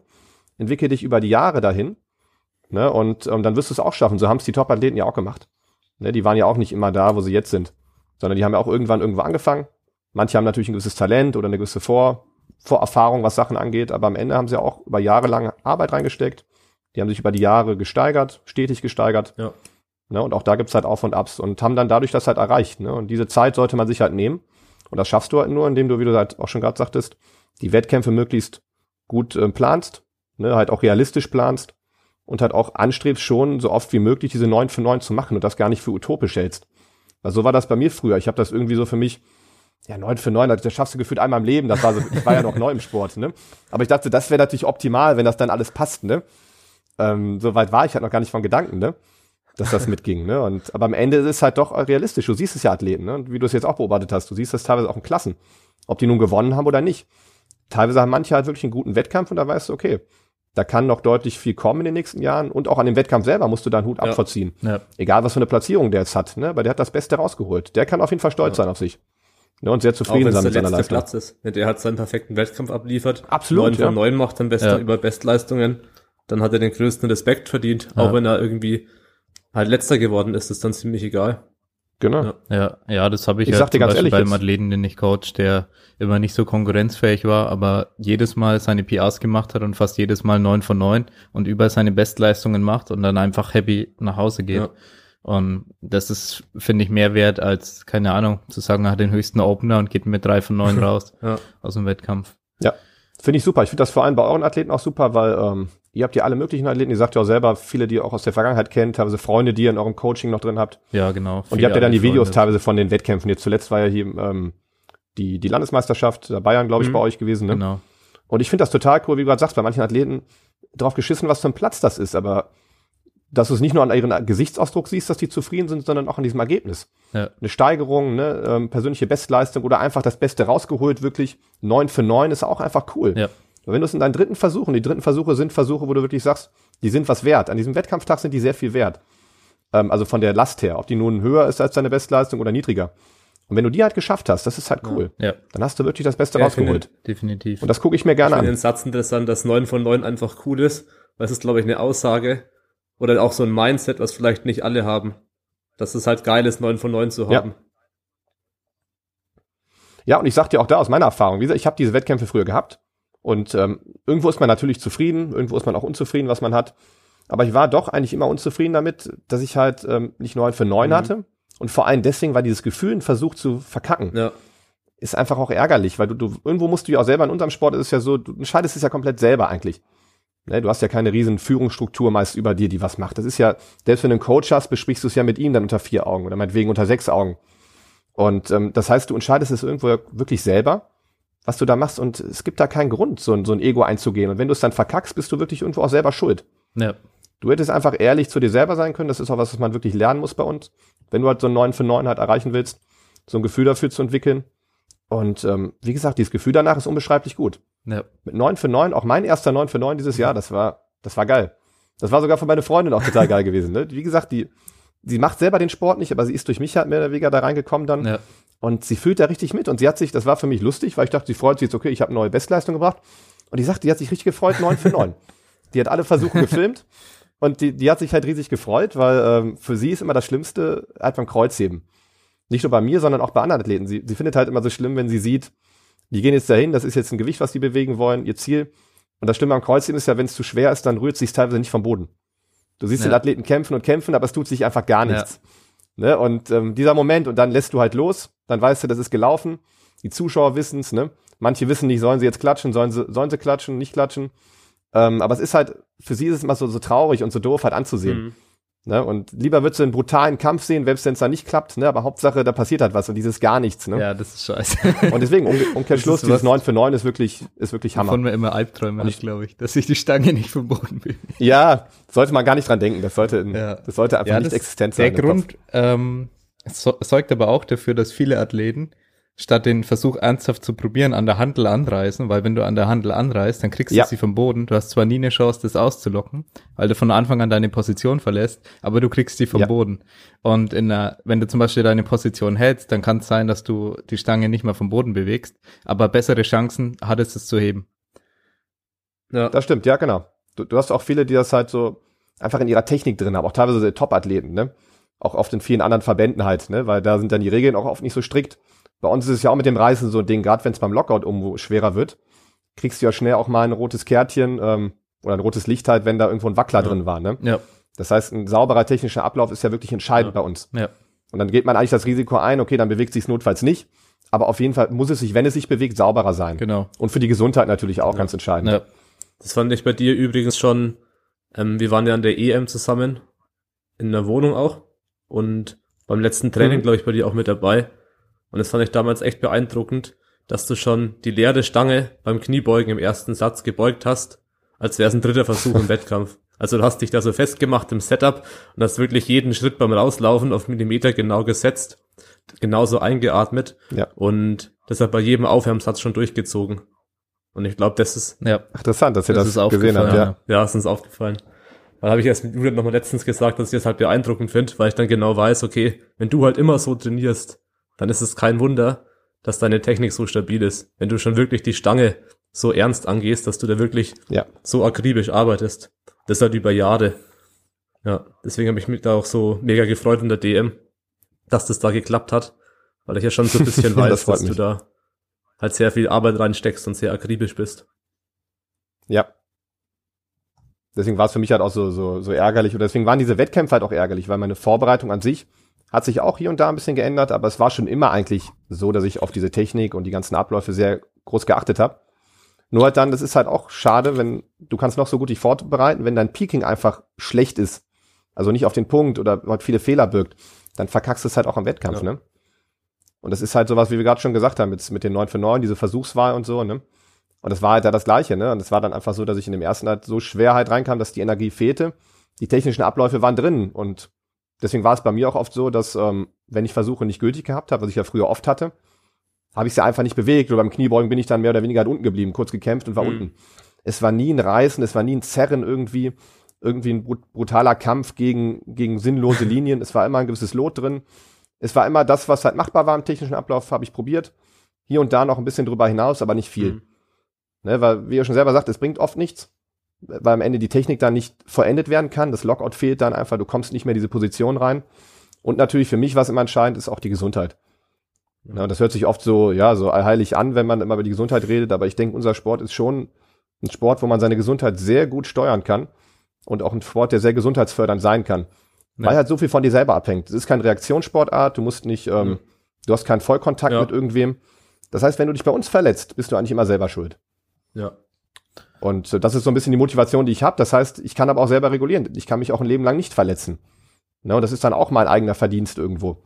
Und ähm, das ermöglicht mir ähm, auch irgendwo gute Resultate über die Jahre zu erzielen. Das ist hier Mark Bell hat mal das Zitat gebracht, dass der, ähm, der am gesündesten oder am längsten dabei ist, auch die besten Chancen hat halt zu gewinnen. Ja. Ne, weil du, du hast einfach mehr Wettkämpfe, du hast mehr, mehr Wahrscheinlichkeit, dass du irgendwo auch mal triffst. Du hast mehr, mehr Vorbereitung, die du wirklich sauber machen kannst. Ne? Du hast ein besseres Gefühl. Du musst nicht immer Kompromisse eingehen irgendwo. Ne? Ja, aus dem Grund wundern sich halt auch manche, warum mein Coaching-Ansatz da oftmals in diese Richtung ging, äh, Richtung Longevity, wo ich gesagt habe, okay, man könnte vielleicht ein bisschen mehr Progress hier und da rausholen mit hier und da ein paar Singles mehr und hier und da mehr Gewicht. Aber warum das Risiko eingehen, wenn ich weiß, dass er über lange Zeit so fit bleibt, und über lange Zeit stark wird, wie jetzt beispielsweise, wo, wo ich sehr stolz war. Also ich muss sagen, die, die deutsche Meisterschaft ähm, der Junioren war ein sehr emotionales Event für mich und aus, aus drei Gründen. Erstens äh, Maxi und Lea, die ich dann über drei Jahre jetzt betreut habe, haben einfach eigentlich neun von neun gemacht, theoretisch. Also die haben keinen Gewicht nicht geschafft. Maxi hat einmal äh, Kommando verkackt beim Bankdrücken. Ja. Wir haben trotzdem gesteigert halt. Und äh, Lea hat ist umgefallen mit den 140 im Lockout. Ja, habe ich ja. gesehen. Oh, da habe ja. ich mich auch geärgert, dass ich das Video Aber es war für mich egal, sie hat die gezogen. Das war eine unglaubliche Leistung. Ja, ja, eigentlich genau. Für mich an dem Tag, ähm, dass sie die ziehen kann. Das wären 17 Kilo PA gewesen, was in ihrem Gewichtsbereich sehr geil einfach nur ist. Wenn ja. man weiß, ja, halt, wo sie dann eben herkam oder wo sie auch 2016 war, ähm, wo sie 90 Kilo gefällt hat beim Leben. ja. Und äh, jetzt äh, 140 gezogen hat. Und Krass. ja, es war einfach das geilste Event für mich und dann eben noch Jan, wo ich ganz ehrlich sagen muss, dass ich, glaube ich, noch nie so mitgefiebert habe bei einem Athleten, den ich nicht coache, der einfach das gemacht hat, wovon die meisten Lüfter träumen, dass sie es einmal in ihrem Leben machen können. Einfach zum Teil Rekorde brechen. Also in dem Fall drei Rekorde, glaube ich, für ja. total heben und beugen und neun von neun machen, den perfekten Tag. Und ich habe in dem Moment einfach an die EM gedacht, an die letzte deutsche Meisterschaft, wo es überhaupt nicht so gut lief, wo ich, äh, wo es mir, wo ich wirklich damit gefühlt habe mit dir, wo du wirklich nicht deinen Tag einfach mhm. hattest und ja, die Opener schon schwer waren und alles und das, diese drei, das waren die drei Hauptkomponenten, weswegen das eigentlich mit das beste KDK-Event für mich war, das, auf dem ich bisher war. Äh, weil ich da einfach, ähm, ja, es, ich glaube, je länger man im Sport ist, also ich meine, für Cesco und andere Leute ist es dann bestimmt noch viel krasser. Ähm, und man kennt dann die Leute, was sie gemacht haben vor Jahren und sieht, was sie reingesteckt haben, was sie jetzt machen und man sieht einfach diese Entwicklungen und ja. je länger das Ganze geht, desto mehr Emotionen sind da dabei bei, bei Jan zum Beispiel, bei dir verfolge ich das ja auch eigentlich erst seit der letzten EM. Ja. ja. Das sind eineinhalb Jahre dann, oder? Ja, das war auch ja, März. Ja, eineinhalb Jahre. Ein bisschen mehr als eineinhalb Jahre, mhm. wo ich dann sage, da verfolge ich das intensiv. Aber ja, da identifiziere ich mich halt dann auch mit diesen Dingen und bin da äh, sehr interessiert, vor allem in deinem Fall, wo ich eben damals gemerkt habe, okay, charakterlich hast du die äh, das habe ich dir, glaube ich, mal gesagt, dass du echt die, die richtigen Eigenschaften, um Spitzensportler zu sein. Und du bringst das technische, äh, die, das, dieses technische, akribische Vorgehen mit, um auch technisch eben auf diesem hohen Level mitzuhalten und ja, und das dann zu sehen, wie das am Ende dann aufgeht, das war für mich auch ein ja. geiler Moment. Ja. Und wie gesagt, das mit den anderen zwei Athleten, Maxi und Lea haben nämlich an diesem Tag genauso wie Jan alle ihre Juniorenkarrieren beendet und haben nochmal ihre geilsten Leistungen gebracht. Ja. Und Maxi hatte auch ein 17,5 Kilo PR nochmal. Wurde zwar nur sechster Platz in der 105er Klasse, aber das war uns egal, welcher Platz es am Ende wird. Er hat für sich eine richtig geile Leistung. Die dritten Versuche waren alle mit Luft. Also waren alle viel leichter Stark. als erwartet. Und ja, wir hätten mehr machen können, aber wir hatten so unser 9 von 9. Wir hatten in jedem Lift äh, einen dicken PA. Und, oder, ja, okay, im Heben nur ein klein, aber ja, ja ansonsten wirklich. Im Heben haben wir wirklich auf Nummer sicher gemacht. Das war auch deutlich leichter, das dritte, der auch nicht so Deadlift, als die letzten. Ja. Also es war ein bisschen. Also waren alle dritten Versuche waren leichter, als sie jemals, glaube ich, waren bei Maxi. Und es waren trotzdem überall PRs. Ja. Und wie gesagt, bei Lea lief es einfach genial. Sie hat deutschen Rekord gedrückt. Und ja, äh, die 72 immer noch mit Luft. Beuge ein 5 Kilo PR mit Luft. Und im Heben hat sie einfach siebeneinhalb mehr gehoben, als sie äh, ihr gehoben hat. Und ja, dafür leider ungültig, aber ja, Balanceprobleme gehabt. Ja, und Jan, sowieso hatten wir drüber gesprochen, den geilsten Tag ever gehabt. Ja. Und ich habe richtig rasiert. Noch kurz zu Maxi, der hat ja bei uns im Coaching, glaube ich, vor drei Jahren oder so. Äh, ja, ein bisschen über drei 200 Jahren. Kilo Kniebeuge zweimal gefällt an nee, Wettkämpfen. Nee. nee, nee, das war nicht vor drei Jahren. Vor drei Jahren war er bei 170 Beuge. Was, vor zwei dann? Und unter 100, unter 100 Bankdrücken und Kreuzheben auch so 180 Kilo. Und jetzt hat er 247 gebeugt 145 gedrückt und 262 gehoben. Ja. Auf jeden Fall ja. zweimal 200 gefällt, dann sogar vor weniger als drei Jahren, so waren es wahrscheinlich zwei Jahre. Vor zwei ja. Jahren, ja. Und jetzt halt äh, 247 mit Luft gebeugt. Ja. Und bei Lea eben auch, die ja, hat ja schon gesagt, halt DM äh, 216, glaube ich, vier oder fünf von neun. Also bei der Kniebeuge einen gültig oder zwei vielleicht. Ja einen katastrophalen ja, Wettkampf Bank, einfach gehabt. Bank also haben wir, glaube ich, den Opener Tag. drunter. Woran lag das mit dem schlechten Wettkampf? Auch, also Diät und Bordercut zum Teil, das haben wir bei Friedrich und Lea gemacht, dass wir vorher im Defizit waren und auf dieses Defizit nochmal einen kleinen Bordercut draufgehauen haben. Auch wenn es bei Klein Lea nur, nur ein kleiner war. Und ja, am Ende lag es aber bei Lea auch viel an persönlichen Faktoren, wo einiges sich geändert hatte. Also Leben, Lebensumstellungen waren da gerade kurz davor einige. Und es mhm. war alles sehr chaotisch, die komplette Vorbereitung. Ja. Mit jedes Mal woanders ja, trainieren auch. Und ja, das war allgemein alles scheiße und so. Und der hat eine unglaublich schlechte Erfahrung gehabt. Und ich habe es ihr so gegönnt, dass sie so einen geilen Wettkampftag jetzt ja. hat. Das war so ähnlich wie bei dir, Jan. Ja. Wo bei dir auch eben letztes Jahr davor. Ähm, bei Lea waren es eben zwei Jahre davor einfach, ja, man hat manchmal diese wirklichen Scheißerlebnisse, wo man sich denkt, ja, wofür hat man ja. das jetzt alles gemacht? Ich glaube, die sind immer echt wichtig, ja. solche Erlebnisse. Ich wollte, genau, genau. Das wollte ich gerade sagen. Also es ist auch etwas, ähm, ja, ich denke, was dann wahrscheinlich bei der Lea auch irgendwo mit verantwortlich dafür ist. Man, man denkt im Nachhinein natürlich daran, aber in dem Moment selber bist du natürlich schon ziemlich tief ja. unten. Und es ist aber sehr wertvoll, vor allem wenn du, wenn du diese Fehler halt erkennst und darum soll es halt auch gehen in diesem Tiefpunkt. Fehler halt wirklich mal auf die Fresse geknallt zu bekommen ähm, und daraus halt lernen zu ja. können und diese Fehler zu erkennen, zu analysieren. Und dann weißt du eigentlich, eigentlich ist es auch gut, weil du hast Antworten. Du hast direkt Antworten, was kann ich jetzt verändern in meiner Vorbereitung oder meinetwegen beim Peaking. Das war zum Beispiel bei mir viel der, der Punkt. Es war halt wirklich, ich habe alles falsch gemacht, was ich falsch machen könnte für mich. Ähm, 2017 damals zu der Deutschen. Und das war alles kurz vorm mhm. Wettkampf halt auch. Und, und das waren viele Fehler, und man sagt ja eigentlich auch so oft, man sollte nicht alles auf einmal verändern, man sollte Stück für Stück Sachen machen. Ich war mir aber ziemlich sicher, dass ich viele Fehler erkannt habe und dass ich auch wusste, wenn ich diese vielen Fehler ähm, halt verbessere, ne, diese Fehler halt ausmerze, dass ich dann einiges mehr halt ähm, schaffen kann. Und ähm, ja, deswegen, diese, diese Tiefpunkte sind verdammt entscheidend. Ja. Und wenn du die halt nutzt und die einfach nutzt, gemacht, um ja. diese, genau, diese Schwächen zu erkennen, ja. daran zu arbeiten und das halt, da diese Arbeit reinsteckst und diese Motivation reinsteckst, diese Schwächen zu bekämpfen. Weil im Prinzip ähm, unser Sport oder bei vielen Sporten hast du ja immer eine gewisse Kette, mit der du arbeitest. Du hast ja keine isolierten Bewegungen irgendwo. Es sind ja immer bei uns ja auch ähm, eine große Kette in dieser komplexen Bewegung. Und die Kette ist immer nur so stark wie ihr schwächstes Glied. Ja. ja und genauso zieht sich ja auch durch die Vorbereitung raus. Es ist so ein riesenstetiger, eine riesengroße Kette, riesenstetiger Prozess. Und wenn du diese Schwachpunkte erkennst und die halt wirklich ähm, hochsetzt, diese Schwächen, weil irgendwo deine Schwächen werden wahrscheinlich immer deine Schwächen auch bleiben. Ähm, dennoch solltest du dich aber auf die konzentrieren und versuchen halt deine Schwächen halt hochzusetzen, weil dann geht die ganze Kette mit hoch. Die ganze Kette ist stabiler. Ja. Und das ist genau hier passiert. Ne? Und ich habe daraus gelernt, ich denke dann Lea auch ja. irgendwo. Und man, ja. wenn man viele Antworten dann hat, ist doch super. Ja. Ne, natürlich im Moment willst du das nicht hören. Im Moment bist du halt unten, so war es bei mir halt. Man ist dann wirklich erstmal abgefuckt und, und regt sich darüber auf. Und du musst ja auch irgendwo dran glauben dann, dass du, dass du, wenn du an diesen Schwächen arbeitest, halt was Großes schaffen kannst, weil die Fakten, die Realität sprechen ja gerade dagegen. Ja. ja.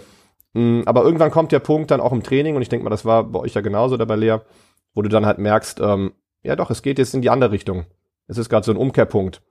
Ne? Und umso mehr du halt in den Schwächen arbeitest und dann vielleicht mal wieder an deine ne, Wettkampflifts gehst oder an irgendwie in diese Richtung gehst, wo du dann merkst, okay, jetzt habe ich mal was Transparentes und genau dann merkst, es klappt gut, dann super. Und dann geht Stück für Stück hoch. Dann hast du wieder Motivation. Und diese Motivation musst du dann halt nutzen, um an der Arbeit dran zu bleiben. Ne? Und genau. dann wird es halt was Großes ja. geben. Ja. Ja, bei Lea war es, kann ich mir auch noch gut erinnern, dass äh, sie danach wirklich dann so hart gearbeitet hat, wie sie noch nie gearbeitet hat. Und da muss man Charakter ja. beweisen, weil es gibt viele Leute, die ja. bei dem Zeitpunkt dann aufhören würden, äh, wenn sie im Wettkampf so krass verkacken und unter Bestleistungen landen bei, einer, bei einem wichtigen Wettkampf oder gut, gutes Stück sogar unter Bestleistung. Ja. Und ja, da dann einfach nicht aufzugeben, sondern hart zu arbeiten. Damals äh, haben wir auch äh, Andreas Jandurek dann zur Hilfe gebeten, dass er sie eine Zeit lang betreut. Ja, einfach mhm. um einen Neustart irgendwie hinzukriegen bei Lea. Weil Ach so, dass sie das, ja genau. Wir müssen psychologisch mhm. einen kompletten Neustart hinkriegen. Und dann wurde sie eine Zeit lang von ihm gecoacht.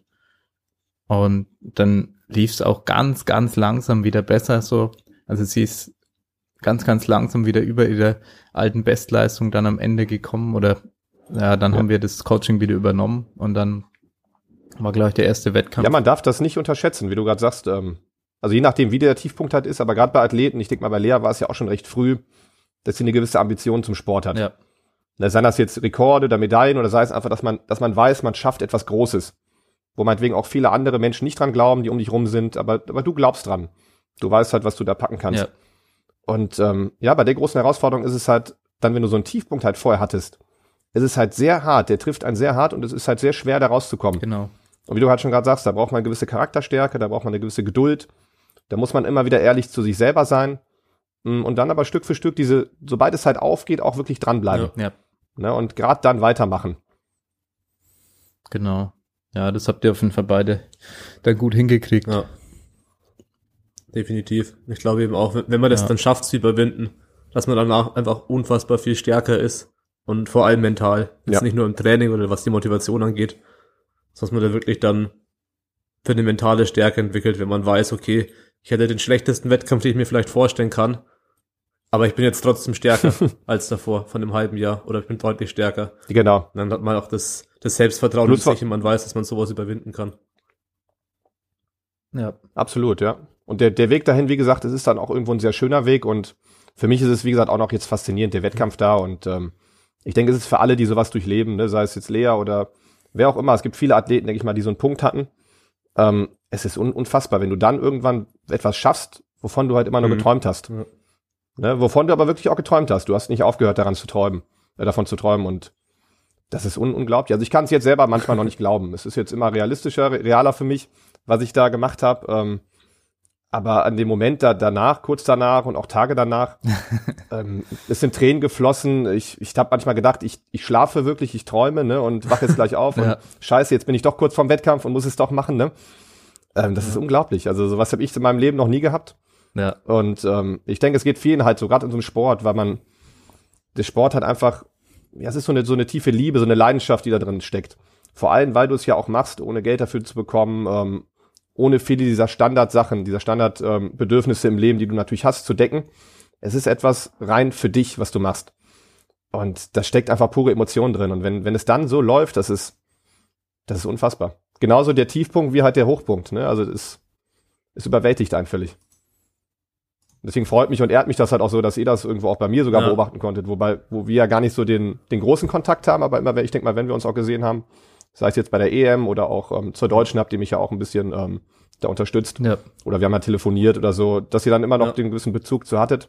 Und ihr seid einfach auch, und ich denke mal, das, das weiß auch jeder eurer Zuhörer oder auch alle, die euch kennen im Sport, ihr seid welche, die den Sport auch lieben, die sehr viel Leidenschaft dafür pflegen und auch immer konstant und stetig halt dabei sind. Und das freut mich natürlich, ne? Und das, das, das bestätigt das irgendwo und es ist einfach schön.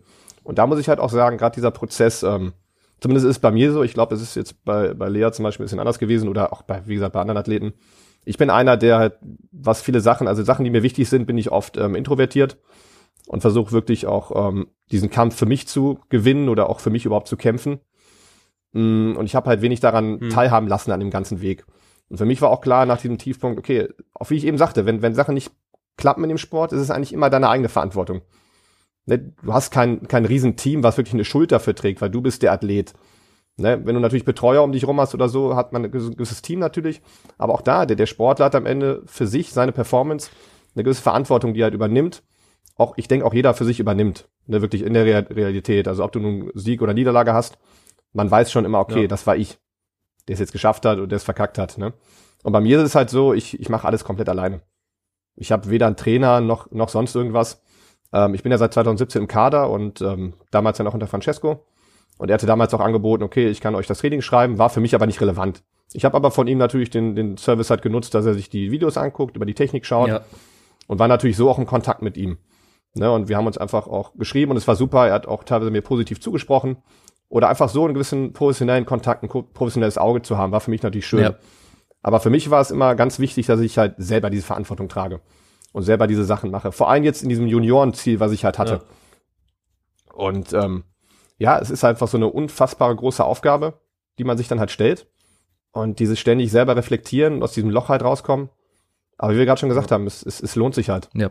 Ne, und es ist, wie gesagt, es ist gerade unglaublich. Mir fehlen dann manchmal auch wirklich die, die Worte, die Gedankengänge da einfach. Ich genieße es manchmal einfach und ja. gucke mir die Videos an oder guck mir die Fotos an. Und dann finde ich es einfach wirklich Julian schön. Eine Woche nach dem Wettkampf oder so erzählt, oder ein paar Tage danach, dass du auch zu mir meintest, dass du eben seit einem Jahr dieses Ziel dann ungefähr im Kopf hattest, auch mit den ziemlich genauen Versuchen und ja. vor dem Wettkampf darüber geträumt hast und so. Und ja, ich habe es dem Julian nur erzählt eine Woche später und während ich es erzählt hatte, hatte ich halt vollkommen Gänsehaut. Deswegen kann ich mir nur vorstellen, wie es für dich ist, weil ich ja eigentlich überhaupt nicht mit drin steck. Ja, aber es ist trotzdem schon. Ja, du standest ja auch noch neben mir. Das war ja fünf Minuten nach meinem, nach, oder ich glaube sogar noch weiter. Ich weiß nicht, ob ich da schon bei der Kontrolle war oder noch nicht. Und du standest ja neben mir. Das war davor, ne? Genau. Ja. Da saß ich mit denen, musste warten. Und ja. ähm, du hattest immer noch Gänsehaut. Das ist für mich jetzt in dem Moment, wie gesagt, da kam so viel Gratulation um die Ecke. Ich selber musste das realisieren. Ich habe gar nicht alle Details wahrgenommen, aber dann so so den Tag später bin ich das nochmal, habe ich das Revue passieren lassen. Und du standest da wirklich und hattest Gänsehaut, obwohl schon ganz andere dran waren, ne, der, der, der Wettkampf ja. mehr oder weniger schon fertig war.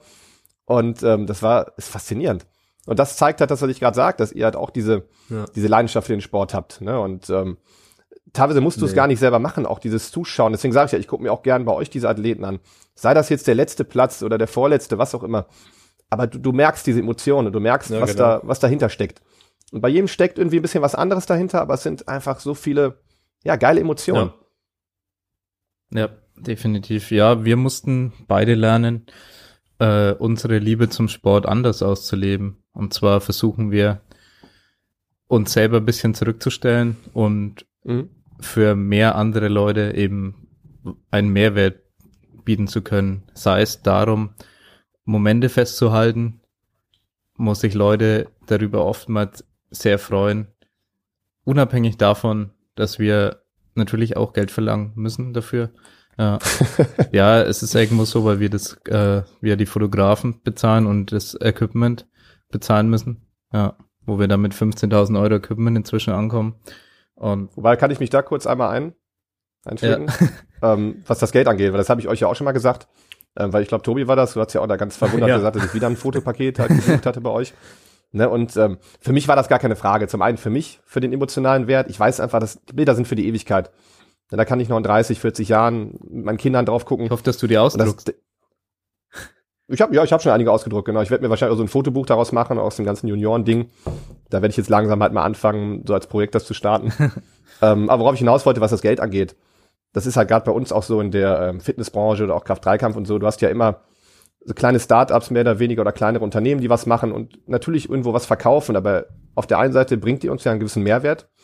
Und man muss halt selber überlegen, in jedem Wirtschaftskreislauf, wenn du etwas ausgibst, wofür gibst du es aus?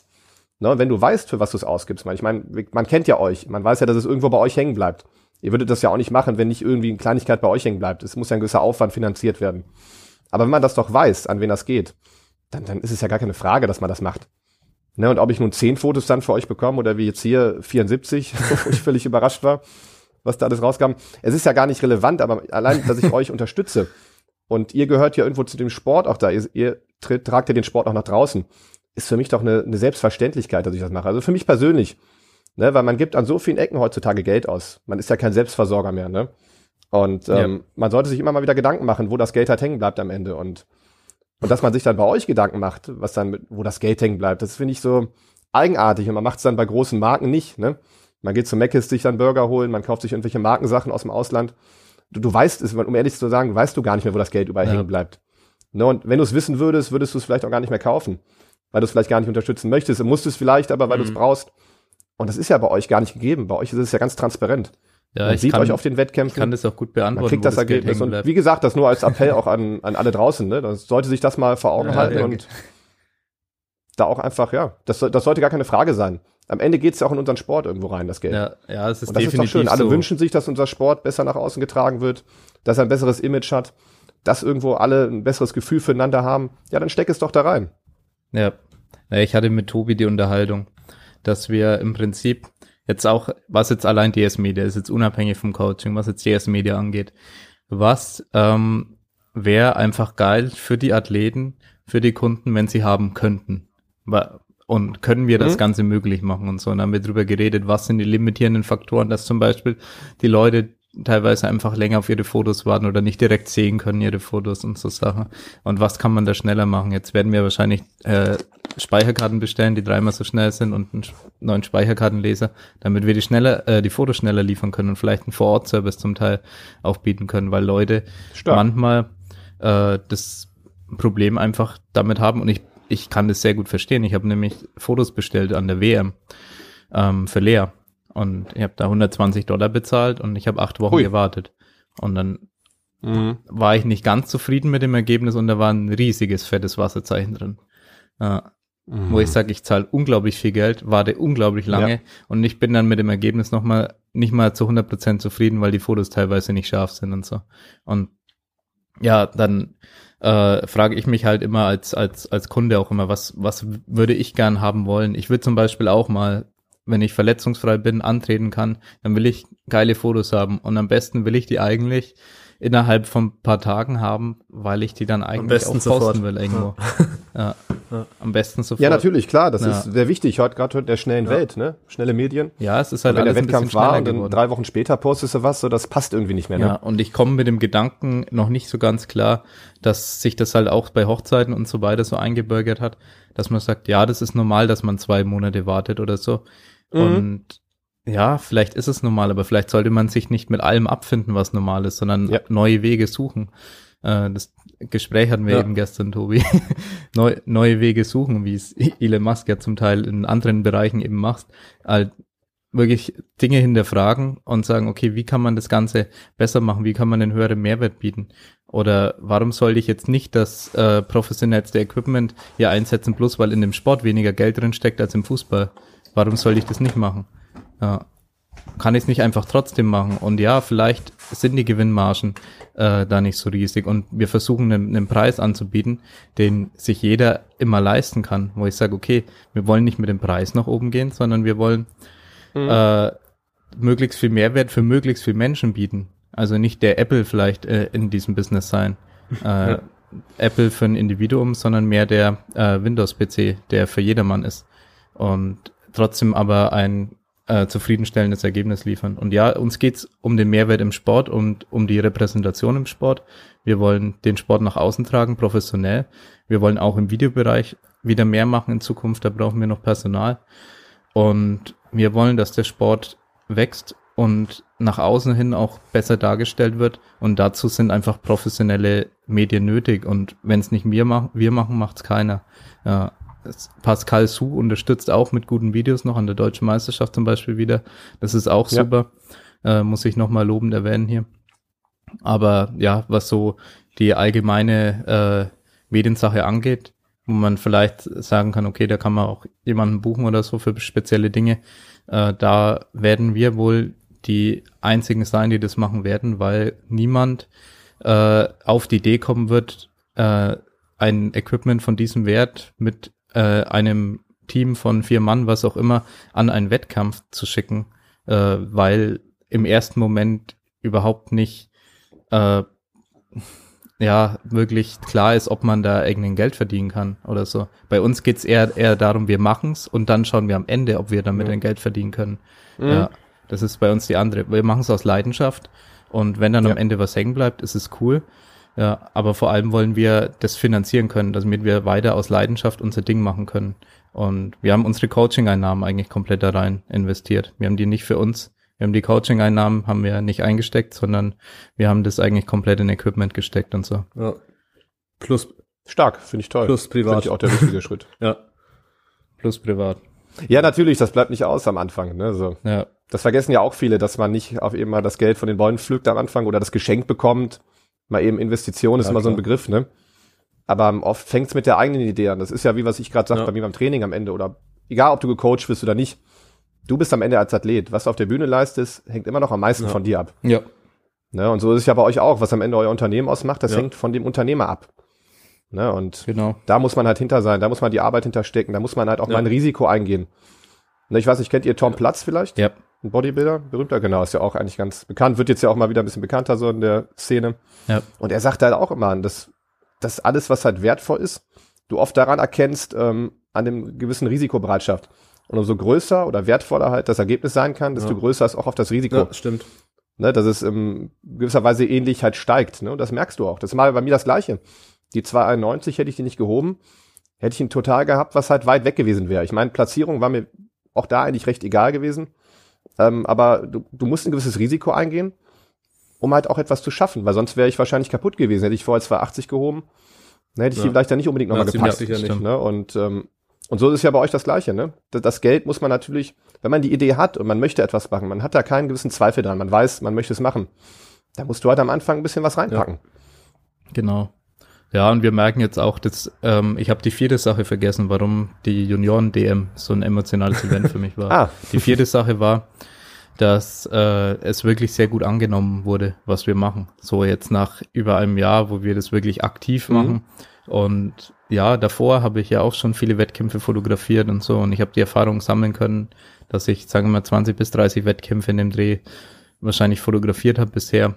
Immer mal mehr oder mal weniger viel. Ja, inzwischen halt teilweise komplett dann. Und ja, dass es so gut angenommen wurde von der Community, da können wir uns auch nur nochmal bedanken ja. und so. Das war echt super. Teil der Community zu sein, äh, wie die Leute zu uns waren. Es sind viele Leute zu uns hingekommen und so und haben uns begrüßt. Und ähm, ja, hab, auf jeden Fall hatten wir das Gefühl, dass äh, wir irgendwo angekommen sind, dass die letzten drei Jahre, die wir die Arbeit reingesteckt haben, ja. ohne jetzt äh, zumindest finanziell davon zu profitieren, sondern hauptsächlich emotional, dass wir sagen, wir wollen das Ganze machen und uns macht das glücklich. Ja. Ähm, und das dann zu sehen, dass es sich gelohnt hat, die letzten, ja, eigentlich hauptsächlich drei Jahre, da so hart zu arbeiten. Ja, also Coach bin ich ja auch schon ein bisschen länger noch, ja, wo ich vorher noch im Footballbereich dann aktiv war. Und ja, sagen wir mal, knapp fünf Jahre, wo ich dann Coach bin, ja, und sechs Jahre im KDK vielleicht dann insgesamt. Und ja, die Zeit hat sich für mich mehr als gelohnt. Also ich, ich würde auch, ich hätte auch das Doppelte reingesteckt, um am Ende zu diesem Ergebnis zu kommen. Ja, ich muss das auch ähm, wirklich bestätigen. Jetzt sei es bei euch, das ist mir auch aufgefallen, man merkt es ja, seid ihr jetzt mit dem Stand, aber auch an den Leuten, an den Emotionen oder auch an den, ich meine, dadurch, dass ihr das ja jetzt wieder angeboten habt, das Fotopaket, spricht es ja auch dafür, dass irgendwo eine Resonanz da war, eine positive. Und ich denke, bei euch war es anfangs so wie bei allen anderen auch, die was machen. Ich meine, unser Sport ist ja irgendwo eine öffentliche Geschichte, ne, über die Vereine organisiert, den DOSB. Ja. Ne, das spricht ja für unseren Verband. Und ähm, das sind Sachen, die kannst du auch irgendwo gar nicht hinterfragen. Das sind gemeinnützige Sachen. Da gibt's auch hier und da kleine Probleme, aber am Ende des Tages, da kannst du nicht viel drüber meckern. Aber ihr seid ja im Prinzip eine private Institution und ich glaube, als ihr so auf die Bühne getraten wart, ähm, gab es halt viele, die entweder das vielleicht mit Neid betrachtet haben oder auch kritisch. Manche hatten vielleicht Angst, okay, das geht dann vielleicht doch in eine falsche Richtung, es repräsentiert den Sport nicht vernünftig. Ja. Und äh, ich denke, jetzt hat man langsam so einen Konsens gefunden und man hat gemerkt, wie ihr schon sagt, an diesen jahrelangen Arbeit, die ihr jetzt hattet, dass ihr wirklich das einzige Ziel habt, ihr lebt den Sport genauso wie wir und ihr wollt ihn auch genauso repräsentieren, wie er halt ist. Mit diesen Emotionen oder, oder wie auch immer den Athleten was zurückgeben. Und ich denke, das, das hat sich jetzt gut geschnitten und da sind viele Leute zufrieden. Und das finde ich merkt man auch. Und das merkt man auch jetzt wirklich auf den Meisterschaften. Ich hatte jetzt die beiden Deutschen dieses Jahr mitgenommen und es war jetzt selbst unabhängig von euch, aber es war einfach diese, diese Stimmung und es ist positiver mhm. geworden über die Jahre. Yep. Und es ist freundschaftlicher geworden. Es wird, es wird mehr verknüpft miteinander und man freut sich füreinander, man, man kennt sich mehr. Es ist wirklich ein, ein schönes Gefühl. Also ich muss sagen, früher und eigentlich auch, weil das mein Typ ist, weil ich halt viel für mich selber halt mache und auch in diesem Sport, dass mich unter anderem auch für den Sport entschieden habe, weil ich das selber bestimmen kann. Ja. Auch bei den ersten Wettkämpfen natürlich irgendwo für mich dahin ging. Und ich wollte auch nicht, ich gehe da nicht hin, um mich mit irgendwem zu treffen. Ich kenne ja. ja. noch gar keinen, ne? Ähm, und jetzt aber umso mehr ich dann halt drin war und natürlich auch jetzt, ich habe die größte Leistung gebracht, die ich je bringen konnte. Das ist das Größte für mich. Aber was eigentlich direkt dahinter kommt, ist für mich, ähm, all die, die, die lieben Menschen, die ich kennengelernt habe oder die man immer wieder sieht, man ja. freut sich auch da genau. einfach. Ja, das stimmt. Ob ich nun weiß, ob, ob die da sind oder nicht, man sieht sich, es ist toll. Du siehst die im Wettkampf, du siehst auch viele, die gar keinen Wettkampf machen, die einfach nur dahin kommen, um Leute zu unterstützen, um da zu sein, ja. dabei zu sein, ja. den Sport zu fühlen. Und das ist Wahnsinn. Also das ist, wie gesagt, das 2015, als ich das erste Mal da war, auch ein Wahnsinnswettkampf von den Athleten her. Ja. Aber da war noch nicht so viel drumrum. Die Community da war, war noch nicht das Feeling schwach, im Publikum. Das lag auch genau. daran, dass Raw neu war, oder? Relativ, ja. Stimmt, es war auch ja. relativ, ja. Genau. Das musste sich, das war das gleiche da. Raw, denke ich mal, hat auch am Anfang seine Probleme gehabt, weil sich ja was Neues entwickelt hat. Das ist ja bei allen Sachen, die neu sind. Ja, man ist den Weg gegangen, die Community ist den Weg gegangen. Und ähm, zu Beginn war es ja auch viel so, es ist A oder B. Man hat gegeneinander gekämpft. Wenn du Raw bist, bist du nicht equipped. Wenn du equipped ja. bist, bist du nicht Raw. Und auch das hat sich ja so einfach gelöst. Man freut sich füreinander. Ich denke, jeder, der ein bisschen Ahnung von Kraft-3-Kampf hat, weiß, dass ein Equipped-Athlet auch verdammt stark im Raw ja. ist und sein muss ne? weil sonst bewegst du auch nichts im Equipment. Und genauso, denke ich mal, haben die Equipment-Athleten auch totalen Respekt davor, was halt die Raw-Athleten bringen, weil du hast immer mal wieder so Equipped-Athleten, so wie ich das beobachte, die halt mal einen Raw-Wettkampf machen. Und ich glaube, so anfangs war das, okay, die Raw-Athleten werden mir langsam zu Hipster-mäßig, ich muss ihnen mal zeigen, ähm, wie man das richtig macht. Ich mache schon jahrelang Equipped, haben dann auch eine starke Leistung gebracht, aber dann im Folgejahr wurde die Leistung wieder gebrochen von einem so einem 100% Raw-Athleten, ne? Und man hat sich das dann wirklich gegönnt. Man hat, also wir haben uns auch bewiesen als Raw-Athleten irgendwo, ne? Und man hat wirklich ein freundschaftliches Miteinander. Man respektiert die gegenseitige Leistung. Und obwohl es natürlich irgendwo, lustigerweise ja irgendwo zwei Sportarten sind, das muss man ja so sagen. Equipped ist ja schon auf vielen Ebenen anders. Es ist ja auch mehr ein Teamsport als zum ja. Beispiel im Raw-Bereich. Und durch das ganze Equipment verändert sich natürlich viele Faktoren. Aber trotzdem, dieses Herz da drin ist natürlich außer Frage, ist ja das Gleiche. Ja. Wir machen die gleichen Bewegungen, wir haben ein sehr ähnliches Training. Ne, und, und überhaupt die Leidenschaft und die Charaktere sind, sind im Prinzip die gleichen. Ja, da kann ich und mal kurz das ist toll für mich zu sehen. Einhaken, nämlich zum Equip. Ich war das erste Mal bei der WEC in Norwegen dabei, dass äh, eben Raw und Equipped angetreten sind. Also das heißt, im deutschen Kader waren der mhm. Raw und Equipped Athleten dabei. Und ich muss sagen, dass die Equip Community wirklich richtig geil ist und sich die Raw Community da zum Teil auch noch was abschneiden kann. Also von der Community her finde ich das einfach geil, was sie machen. Der Sport an sich, muss ich auch sagen, das hat mir richtig Spaß gemacht. Das war mal ein Wettkampf, den ich relativ intensiv erlebt habe. Hab da alle fotografiert und so. Und das äh, Equipped anzusehen und so und zu fotografieren hat richtig Spaß gemacht. Und ist ein spannender Sport einfach. Und da steckt auch unglaublich viel drin. Muss auch sagen, dass ich seitdem jetzt öfter mal äh, mit Equipment ein bisschen was rumprobiere und so, mal in den Anzug reingehe. So. Also ich habe ja ein bisschen Equipment da. Ich habe bloß keinen Hebeanzug. Den muss ich noch holen. Ja. Der bringt ja eh nicht so viel, habe ich gehört, oder? Hm? Der bringt ja eh im Verhältnis am wenigsten, oder? ja, je nach Athlet. Also bei manchen dann schon 30, 40 Kilo, bei manchen gar nichts. Ah, okay, ja, ja gut. Das kann sehr verschieden sein, denke ich. Und ja, finde das insgesamt auf jeden Fall spannend. Bin, denke ich, eh hauptsächlich wahrscheinlich immer Raw-Athlet, glaube ich ja, ist einfach einfacher und du brauchst schon sehr viele Leute mhm. immer mit Equipped. Ich habe sehr viel Respekt auch vor dem Sport, vor allem, weil ich es am eigenen Leib erfahren habe. Ich kann mir überhaupt nicht vorstellen, wie die Belastung ist. Irgendwie über 300 Kilo im Equipment da oder an die 400 zum Teil. Ja, auf der Bank. Du musst dir vorstellen, ja, auch auf der auch Bank. Auf der Bank das, so, so. das kannst du ja so gar nicht vorstellen. Der sich im Körper aufbaut. Das ist so geisteskrank. Ich denke mir jedes Mal, ja. wenn ich es ausprobiere, das ist einfach nur geisteskrank. Hör auf damit. also wirklich Respekt an die Athleten, die das machen. Und ja, vielleicht sind dann Raw manchmal, also die Raw-Leute manchmal stärker in Sachen roher Kraft. Es ist eben die Frage, was, was willst du gut können? Je nachdem, was man Klar. gut können will, ist man dann vielleicht auch besser. Und manche können halt sehr gut mit dem Equipment umgehen und sind dann da eben besser. Klar. Und das macht auch den Sport spannend, weil viele Leute, die vielleicht im Raw nie so ganz erfolgreich sein können, die finden dann das Equip für sich und sehen da, Alter, da habe ich richtig viel Talent dafür, mit dem Equipment mhm. umzugehen. Und dann können die einfach aus, aus dem Sport mehr rausholen. Das ist halt ein Tool für mich, aus dem Sport irgendwo mehr rausholen zu können für gewisse Leute. Ja, und andersrum kann es auch mal sein, sieht man auch manchmal, dass Equipped Leute Equipped nie so richtig krank erfolgreich sind und dann Raw plötzlich halt alles einreißen und dann meinen, okay, eigentlich bin ich Raw gut. Es gab halt bloß kein Raw die ganzen Jahre. ja. ja. ja, das darf man auch nicht vergessen. Das ist so, ja. ähm, wie ich verfolge auch mal ganz gern Ed Cohn. Hm. Ich meine, ist ja der der größte Powerlifter aller Zeiten. Ja. Und ähm, bei ihm ist ja auch zu seiner Zeit gab es ja nur das Equipped, das war ja einfach Powerlifting, da gab es keine, ja. keine Trennung. Ja, genau. Ähm, aber das, was die damals an Equipment hatten, war ja im Prinzip, ja, das ist schon fast so wie das, was wir unter, heute unter Raw haben. Ja. Weil einen, einen, einen Singlet zu bestellen, der eine Nummer enger ist, den kriegst du auch an. Und viel mehr war das damals wohl auch nicht. Oder die Bandagen halt auch. Natürlich war es eine gewisse Unterstützung, ne? Aber ja. ähm, er sagte auch immer, was er immer betont, ist ja auch, dass man hat damals halt einen Scheiß drauf gegeben man hat sich gegenseitig unterstützt. Ne? Es war auch immer so, dass nicht jeder das Equipment hatte. Man hat sich das dann teilweise geliehen. Und ich glaube, das ist halt auch das, was ich oft von den Equipment höre. Und da muss ich gerade auch dran denken, als du sagtest, die Community. Und ich glaube auch gerade zum deutschen Bereich, die hält wirklich zusammen und da, da unterstützt man sich wirklich. Und ja. das Schöne beim Equipment ist ja auch, glaube ich, du kannst dem Athleten wirklich helfen. Bei Raw ist es so, klar, du kannst mitfühlen, du kannst den anfeuern, du kannst mitfiebern, kannst ihm am Nacken klatschen. Ja. Aber du kannst den äh, physikalisch nicht viel helfen. Und beim Equipment kannst du das schon. Du kannst Tipps geben, was die ähm, Wicklung angeht oder meinetwegen selber das Material irgendwo mitbringen, mitstellen. Und wenn du da ein starkes Team hast, dann hast du wirklich auch gute Chancen, das mitzumachen. Und es macht es natürlich auch viel spannender und emotionaler einfach ja. durch diese ganzen Variablen.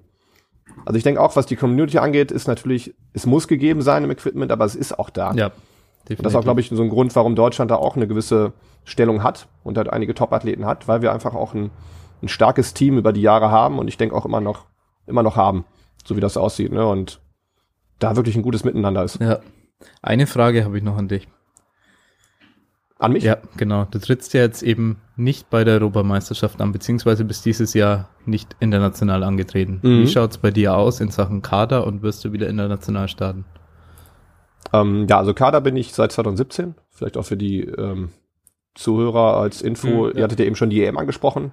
Die EM 2017 in Dänemark war mein erster internationaler Wettkampf und auch mein bisher einziger.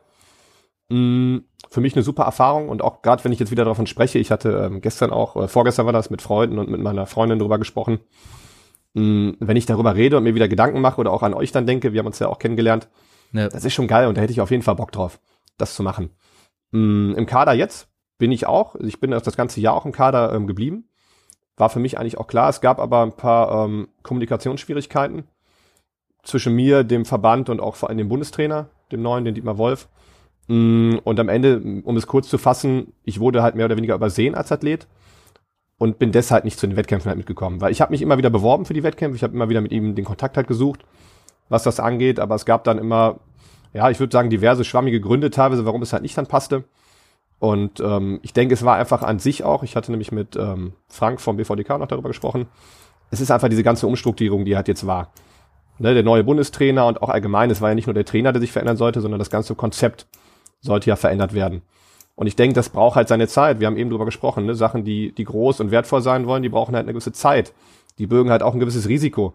Ne? So hast du, kannst du es halt nicht immer mhm. allen recht machen. Ne? Und ähm, so kam es halt dann halt zu dem Problem. Ne? Ich denke, es wäre, ich hätte genauso auch zu den Wettkämpfen halt mitfahren können. Es war halt nicht so. Ich denke, ich habe auch das Beste für mich draus gemacht. Wäre ich zu den internationalen Wettkämpfen dieses Jahr gefahren, ähm, hätte ich vielleicht auch gar nicht diese Deutsche jetzt mitgemacht oder halt auch nicht diese Leistung bringen können. Ja. Ähm, hätte ich auch genau mir nicht mich noch mehr, noch mehr in diese Schwächen setzen können, über die wir eben gesprochen haben. Genau. Nach der ähm, Deutschen 2017, als ich die Schwächen erkannt habe und wusste, woran ich arbeiten musste, es bedarf halt Zeit, daran zu arbeiten. Und von Zeit habe ich genug. Und die habe ich halt auch gestellt bekommen. Ne, und ähm, im Prinzip war es eine Art Freistellung, die ich dann hatte, die ich für mich optimal genutzt habe. Ich habe jetzt die A-Norm gebracht in meiner Klasse. Das stimmt. Mm. Und bin jetzt auch zum Kaderlehrgang ja. eingeladen worden, der ähm, Ende des Jahres ist. Nächsten Monat, ich habe auch schon zugesagt. Ähm, genau das gleiche für das Training ähm, vom Bundestrainer. Ähm, jetzt ist das Konzept halt so umgestellt, dass du nur im Kader sein kannst, wenn du auch vom Bundestrainer oder halt ähm, dem Co-Trainer trainiert wirst. Das war ja früher nicht so. Ne, früher habe ich das ja zum Beispiel auch nicht angenommen, das Training. Ähm, aus meinen eigenen Gründen halt. Und jetzt ist es für mich aber eigentlich auch gar keine Frage, das anzunehmen. Ich freue mich da auf die Zusammenarbeit und ähm, hat das auch soweit schon ähm, an den Kader beziehungsweise an Dietmar und ähm, den ähm, BVDK halt gerichtet. Lehrgang ist bestätigt. Und was internationale Wettkämpfe dann angeht, ähm, werden wir dann schauen, ja. was kommt. Ja. Der Punkt ist einfach der, ich meine, ihr kennt mich ja, ich bin 1,80 und in der 83 Kilo Klasse ist es halt einfach ein bisschen ähm, ist knapp.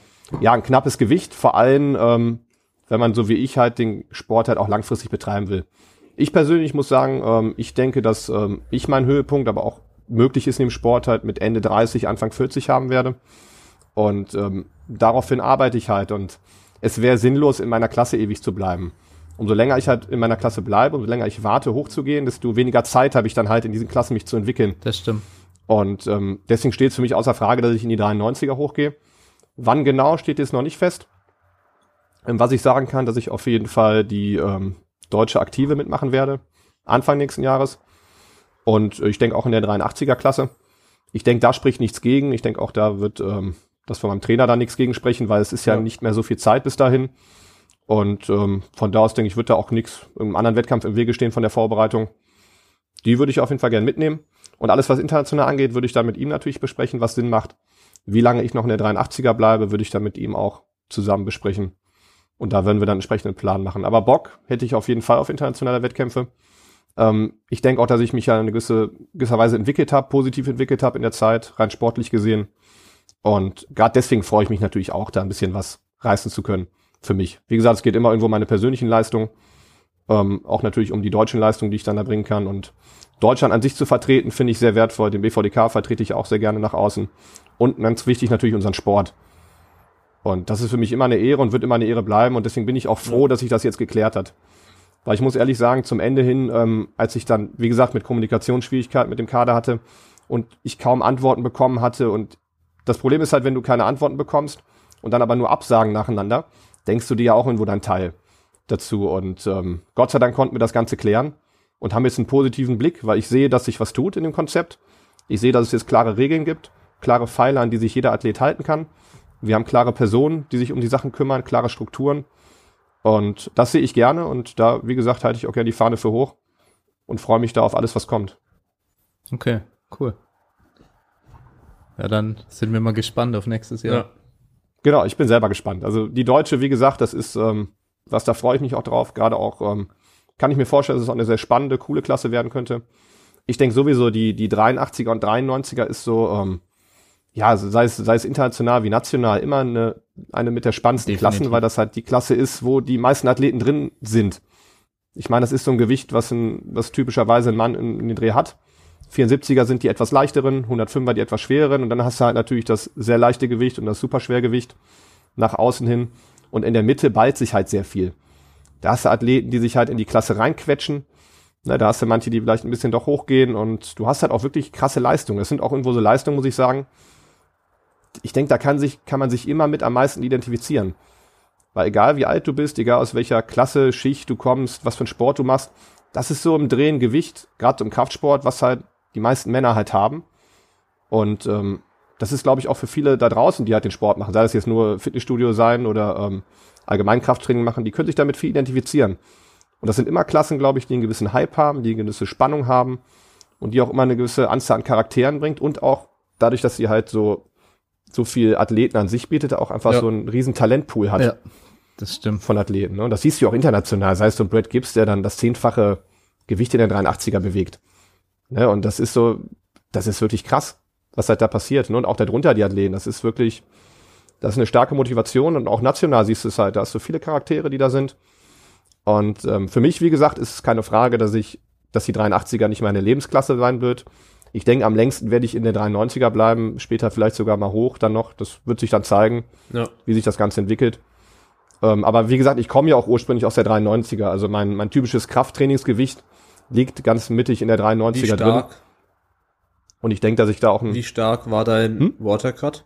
Also wie viel hast du normalerweise, dass du jetzt auf 83,00 cutten musstest? Ähm, ich wieg, ich wieg normalerweise, wenn ich, ähm, auch heute, meinetwegen, wenn ich, ähm, wenn ich mich morgens wiege, ich sag mal relativ nüchtern, es ist noch nicht, dass ich komplett entleert bin, mehr oder weniger, ne, mhm. habe ich so um die 87. Zwischen 86 und 87. Ist auch ein gutes Gewicht, das ist auch das Gewicht, was ich jetzt, jetzt wirklich auch halten muss weil es wird nicht unbedingt leichter, ne? Man wird stärker, man wird natürlich auch irgendwo muskulöser, man, der Körper ruft irgendwo nach einem, einem Wachstum an Körpergewicht. Mm, das habe ich mir so über die Jahre aufgebaut, weil die letzten Wettkämpfe war es halt oft so, dass ich halt schon vor dem Wettkampf oft diätet mhm. habe und dann war ich oft zu leicht am Wettkampf. Ne, und das ist etwas, ähm, was ich auch zu der 2017 Deutschen gemacht habe. Und das war einer der großen Fehler, die ich halt erkannt habe. Ja, wir auch. Ja, und ich habe dann im Prinzip, ich bin halt auf, ja, natürlich, also das Ergebnis am Ende, ich war selber verwundert, ich habe glaube ich 81, 8 oder irgendwie was gewogen auf der Waage. Am Ende hatte ich dann noch, weil ich ja wusste, ich war zu leicht, habe ich sogar noch was gegessen vor der Waage, was im Prinzip ja völlig sinnlos ist, na, wenn du es auch ein paar Minuten später machen kannst. Mm, und habe dann mit 82 irgendwas eingewogen. Ja, nee, ich meine, auf der DM, äh, auf der Athleten. Wir haben das gleich, den gleichen Fehler ja auch zum Teil immer gemacht. Und wir machen es ist ja natürlich auch ein schweres bei, Ding, bei also vor allem sowas wie mussten wir auch die Entscheidung treffen. Sie hat zum Teil äh, 55 gewogen vor der Deutschen und sie mhm. ist in der 52er Klasse und ist näher an der 57er dran als an der 52er. Ja, auch lustig. Und ja. dann mussten wir die Entscheidung treffen und gesagt, nee, wir die hätten jetzt nicht, wir äh, werden uns diesmal nicht rausbringen lassen. Wir versuchen trotzdem auf Erhalt zu bleiben bei den Kalorien weiterhin und dann den Cut zu machen und dann minimal Stärke haben wir angesetzt als das letzte Mal und sie war dann auf 51,9 und es hat alles gepasst, weil wir nicht Panik gekriegt haben, weil wir inzwischen langsam ja. die Erfahrung gesammelt haben. Genau, das ist auch was, was sich entwickelt. Vielleicht noch kurz ein ironischer Fakt, was mir jetzt auch gerade auffällt. Bei mir, ich war früher halt oft zu leicht. Eigentlich bei allen Wettkämpfen, wo ich gestartet bin, war ich immer weit unter der Grenze. Mm, und damals war es ja eigentlich noch möglich, komplett national dann in der höheren Klasse zu starten, wenn ich halt zu schwer bin. Das heißt, eigentlich gab es ja kein großes Risiko, was ich eingehen musste. Ne? Das stimmt. Plus ich hatte ja auch noch nicht dieses Leistungsniveau, dass ich irgendwelche Rekorde so knacken wollte. Aber da bin ich schon so auf Nummer sicher gegangen. Ich wollte bloß das halt ähm, das Gewicht halt auch packen, was ich mir dann vorgenommen habe, in der Klasse starten. Jetzt, wo dann das ähm, die neue Regel eingeführt wurde, dass es halt nicht mehr möglich ist, in der Klasse höher zu starten, dann habe ich auf einmal angefangen mit den ähm, ja Watercut. Ne? Wobei es bei mir im Prinzip recht simpel ist. Es ist halt so, wie ich ja gerade sagte, ich wiege so um die 86, 87 außerhalb. Ganz normal in meinem Training. Und ich wiege auch noch. Alles okay? Sorry. Flasche umgefallen. Okay. und ich wiege auch noch um die ähm, 86, wenn ich ähm, kurz vorm Wettkampf bin. Es ist dann so, dass ich halt ähm, am Tag vor dem Wettkampf, je nachdem wann die Uhrzeit ist, wann ich halt starte, recht ähm, früh meine letzte Mahlzeit habe. Ähm, ab dann nichts mehr esse. Halt aber ganz normal trinke, weil mit dem Trinken habe ich herausgefunden, das hatte ich ähm, zu der Deutschen letztes Jahr dann auch aufgehört, weil ich bloß mein Gewicht haben wollte. Und für mich ist halt der Schlaf sehr entscheidend, was die Leistung angeht. Ähm, bei mir wirklich sehr entscheidend und auch ähm, in der Vorbereitung sehr wichtig. Und ich hatte da gemerkt, ich konnte nicht gut schlafen, weil mein Körper halt einfach Durst hatte. Ähm, ich konnte aber mein Gewicht nicht richtig nehmen, weil die, ähm, weil der Boden so uneben war in dem Zimmer. Das heißt, ich wusste nicht genau, wie viel ich wiege und habe dann halt gesagt, okay, ich gehe auf Nummer sicher. Und ähm, am Ende ging es halt nicht auf. Am Ende habe ich halt schlecht geschlafen, war halt wirklich nicht fit und wie gesagt, alles lief scheiße. Und ähm, jetzt bei dem Wettkampf war es halt jetzt so, wie bei den anderen das Jahr auch, dass ich halt kurz vorher wirklich noch schwer war. So wie ihr das auch eben gesagt habt, ne? man hat dann halt ähm, beigehalten, das Gewicht. Man ist den Weg gegangen und das muss ich sagen, hat bei mir halt auch viel Selbstbewusstsein verlangt. Gerade jetzt, wo dieses Risiko halt besteht, dass ich gar nicht starten kann. Aber ich hatte irgendwo auch keinen Zweifel dann. Ich wusste, ich kann es packen. Ähm, bei der Landesmeisterschaft ähm, NRW war es dann so, dass ich ähm, auch vorher in der Sauna war. Das ist nämlich das, was ich dieses Jahr komplett gemacht habe, was für mich auch sehr gut funktioniert. Das heißt, kurz vorm Wettkampf ähm, springe ich halt noch in die Sauna für ein, zwei Stunden, also nicht komplett ein Gang, aber ähm, verschiedene Gänge dann halt und schwitze mich dann halt runter und versuche im Prinzip ähm, diesen, diesen Wasserverlustprozess so, so kurz wie möglich halt vor die Waage zu schieben. So dass ich ihn halt so kurz wie möglich genau. halten muss, um mich dann halt nach der Waage so, so ordentlich wie möglich wieder zu hydrieren, ne, rehydrieren, dass ich halt alles wieder reinkriege, was ich brauche, wenn nicht sogar noch ein bisschen mehr, um dann halt wirklich aus diesem Tiefpunkt noch höher zu kommen, als ich halt vorher war. Ähm, in der Landesmeisterschaft damals, ähm, also dieses Jahr, Anfang des Jahres, ähm, habe ich das, das erste Mal gemacht. Und es ging leider nicht auf. Ich hatte dann halt ähm, kurz vor der Waage ähm, 83,5 mhm. und ähm, musste das halt noch verlieren und musste mir dann halt zwei Pullis anziehen und bin dann halt gejoggt um das Ding. Ich habe dann ähm, Center Shocks genommen. Ich weiß nicht, ja. ob ihr den Trick da kennt ja. mit dem Spucken. Genau. Ne, um noch ein bisschen was zu verlieren. Am Ende habe ich es auf jeden Fall geschafft mit 82,9 oder 82,85 oder sowas. Ähm, wo ich dann auch ganz froh war, weil natürlich ein gewisser Druck war. Dennoch musste ich da sagen, ähm, dass es gar nicht so ein, so ein gewisser Stress für mich war, das zu machen, weil es irgendwie ein gutes Gefühl war. Ich war einfach an sich trotzdem frischer und kräftiger. Wie gesagt, bei 1,80 ist es dann halt schon als Kraftsportler, umso näher du an die 80 Kilo kommst, wird es halt einfach unangenehm, ne? Gerade wenn du eigentlich mehr wiegst, ne? Und ähm, ich habe es dann geschafft dahin und der Wettkampf lief gut. Ich konnte das bringen, was ich bringen wollte, auch da genau nach Plan. Ähm, dann zu der Deutschen in Greifswald ähm, habe ich das gleiche gemacht. Da habe ich es dann super geschafft. Ich habe mich kurz ähm, vor der Waage auf die Waage gestellt, hatte 83,1 mit Unterhose an und Socken. Das heißt, das, ähm, das hat sich dann auch erübrigt damit. Plus ich habe noch nachgeschwitzt, habe dann mit 82,85 eingewogen. Und jetzt zu der Deutschen war es halt so, dass ich ähm, auch kurz vor der Waage nochmal drauf war. Da hatte ich, glaube ich, 83,2. Und ähm, ich habe aber gemerkt, dass ich noch nachschwitze. Habe mir einfach einen zweiten Pulli drüber gezogen und war ganz gemütlich in dem Raum und habe halt gemerkt, dass mein Körper einfach sich aufwärmt weiter und habe dann halt genau mit 83,0 eingewogen. Und ähm, natürlich war das irgendwo ein knappes Ding, aber wie ihr eben auch schon sagt, umso öfter du das halt machst, du entwickelst irgendwie ein Gefühl dafür.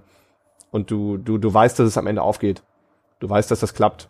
Ne? Du, und du kannst auch irgendwie, bei mir ist es so, ähm, durch die Verknüpfung von Körper und Geist, kann ich auch irgendwo meinem Körper klar machen, was er genau bringen muss. Ja. Das ist das gleiche in der Sauna. Die Sauna ist natürlich kein Entspannungsvorgang davor, sondern es ist halt brutal. Ne? Ich meine, der erste Saunagang ist immer so, ähm, ich gehe da rein und es tut sich nichts. Man wird ungeduldig, man will endlich schwitzen, ne? aber der Körper muss sich halt erstmal aufwärmen und halt auf diese, sich halt mal einstellen auf diese ähm, Wasserverlustphase.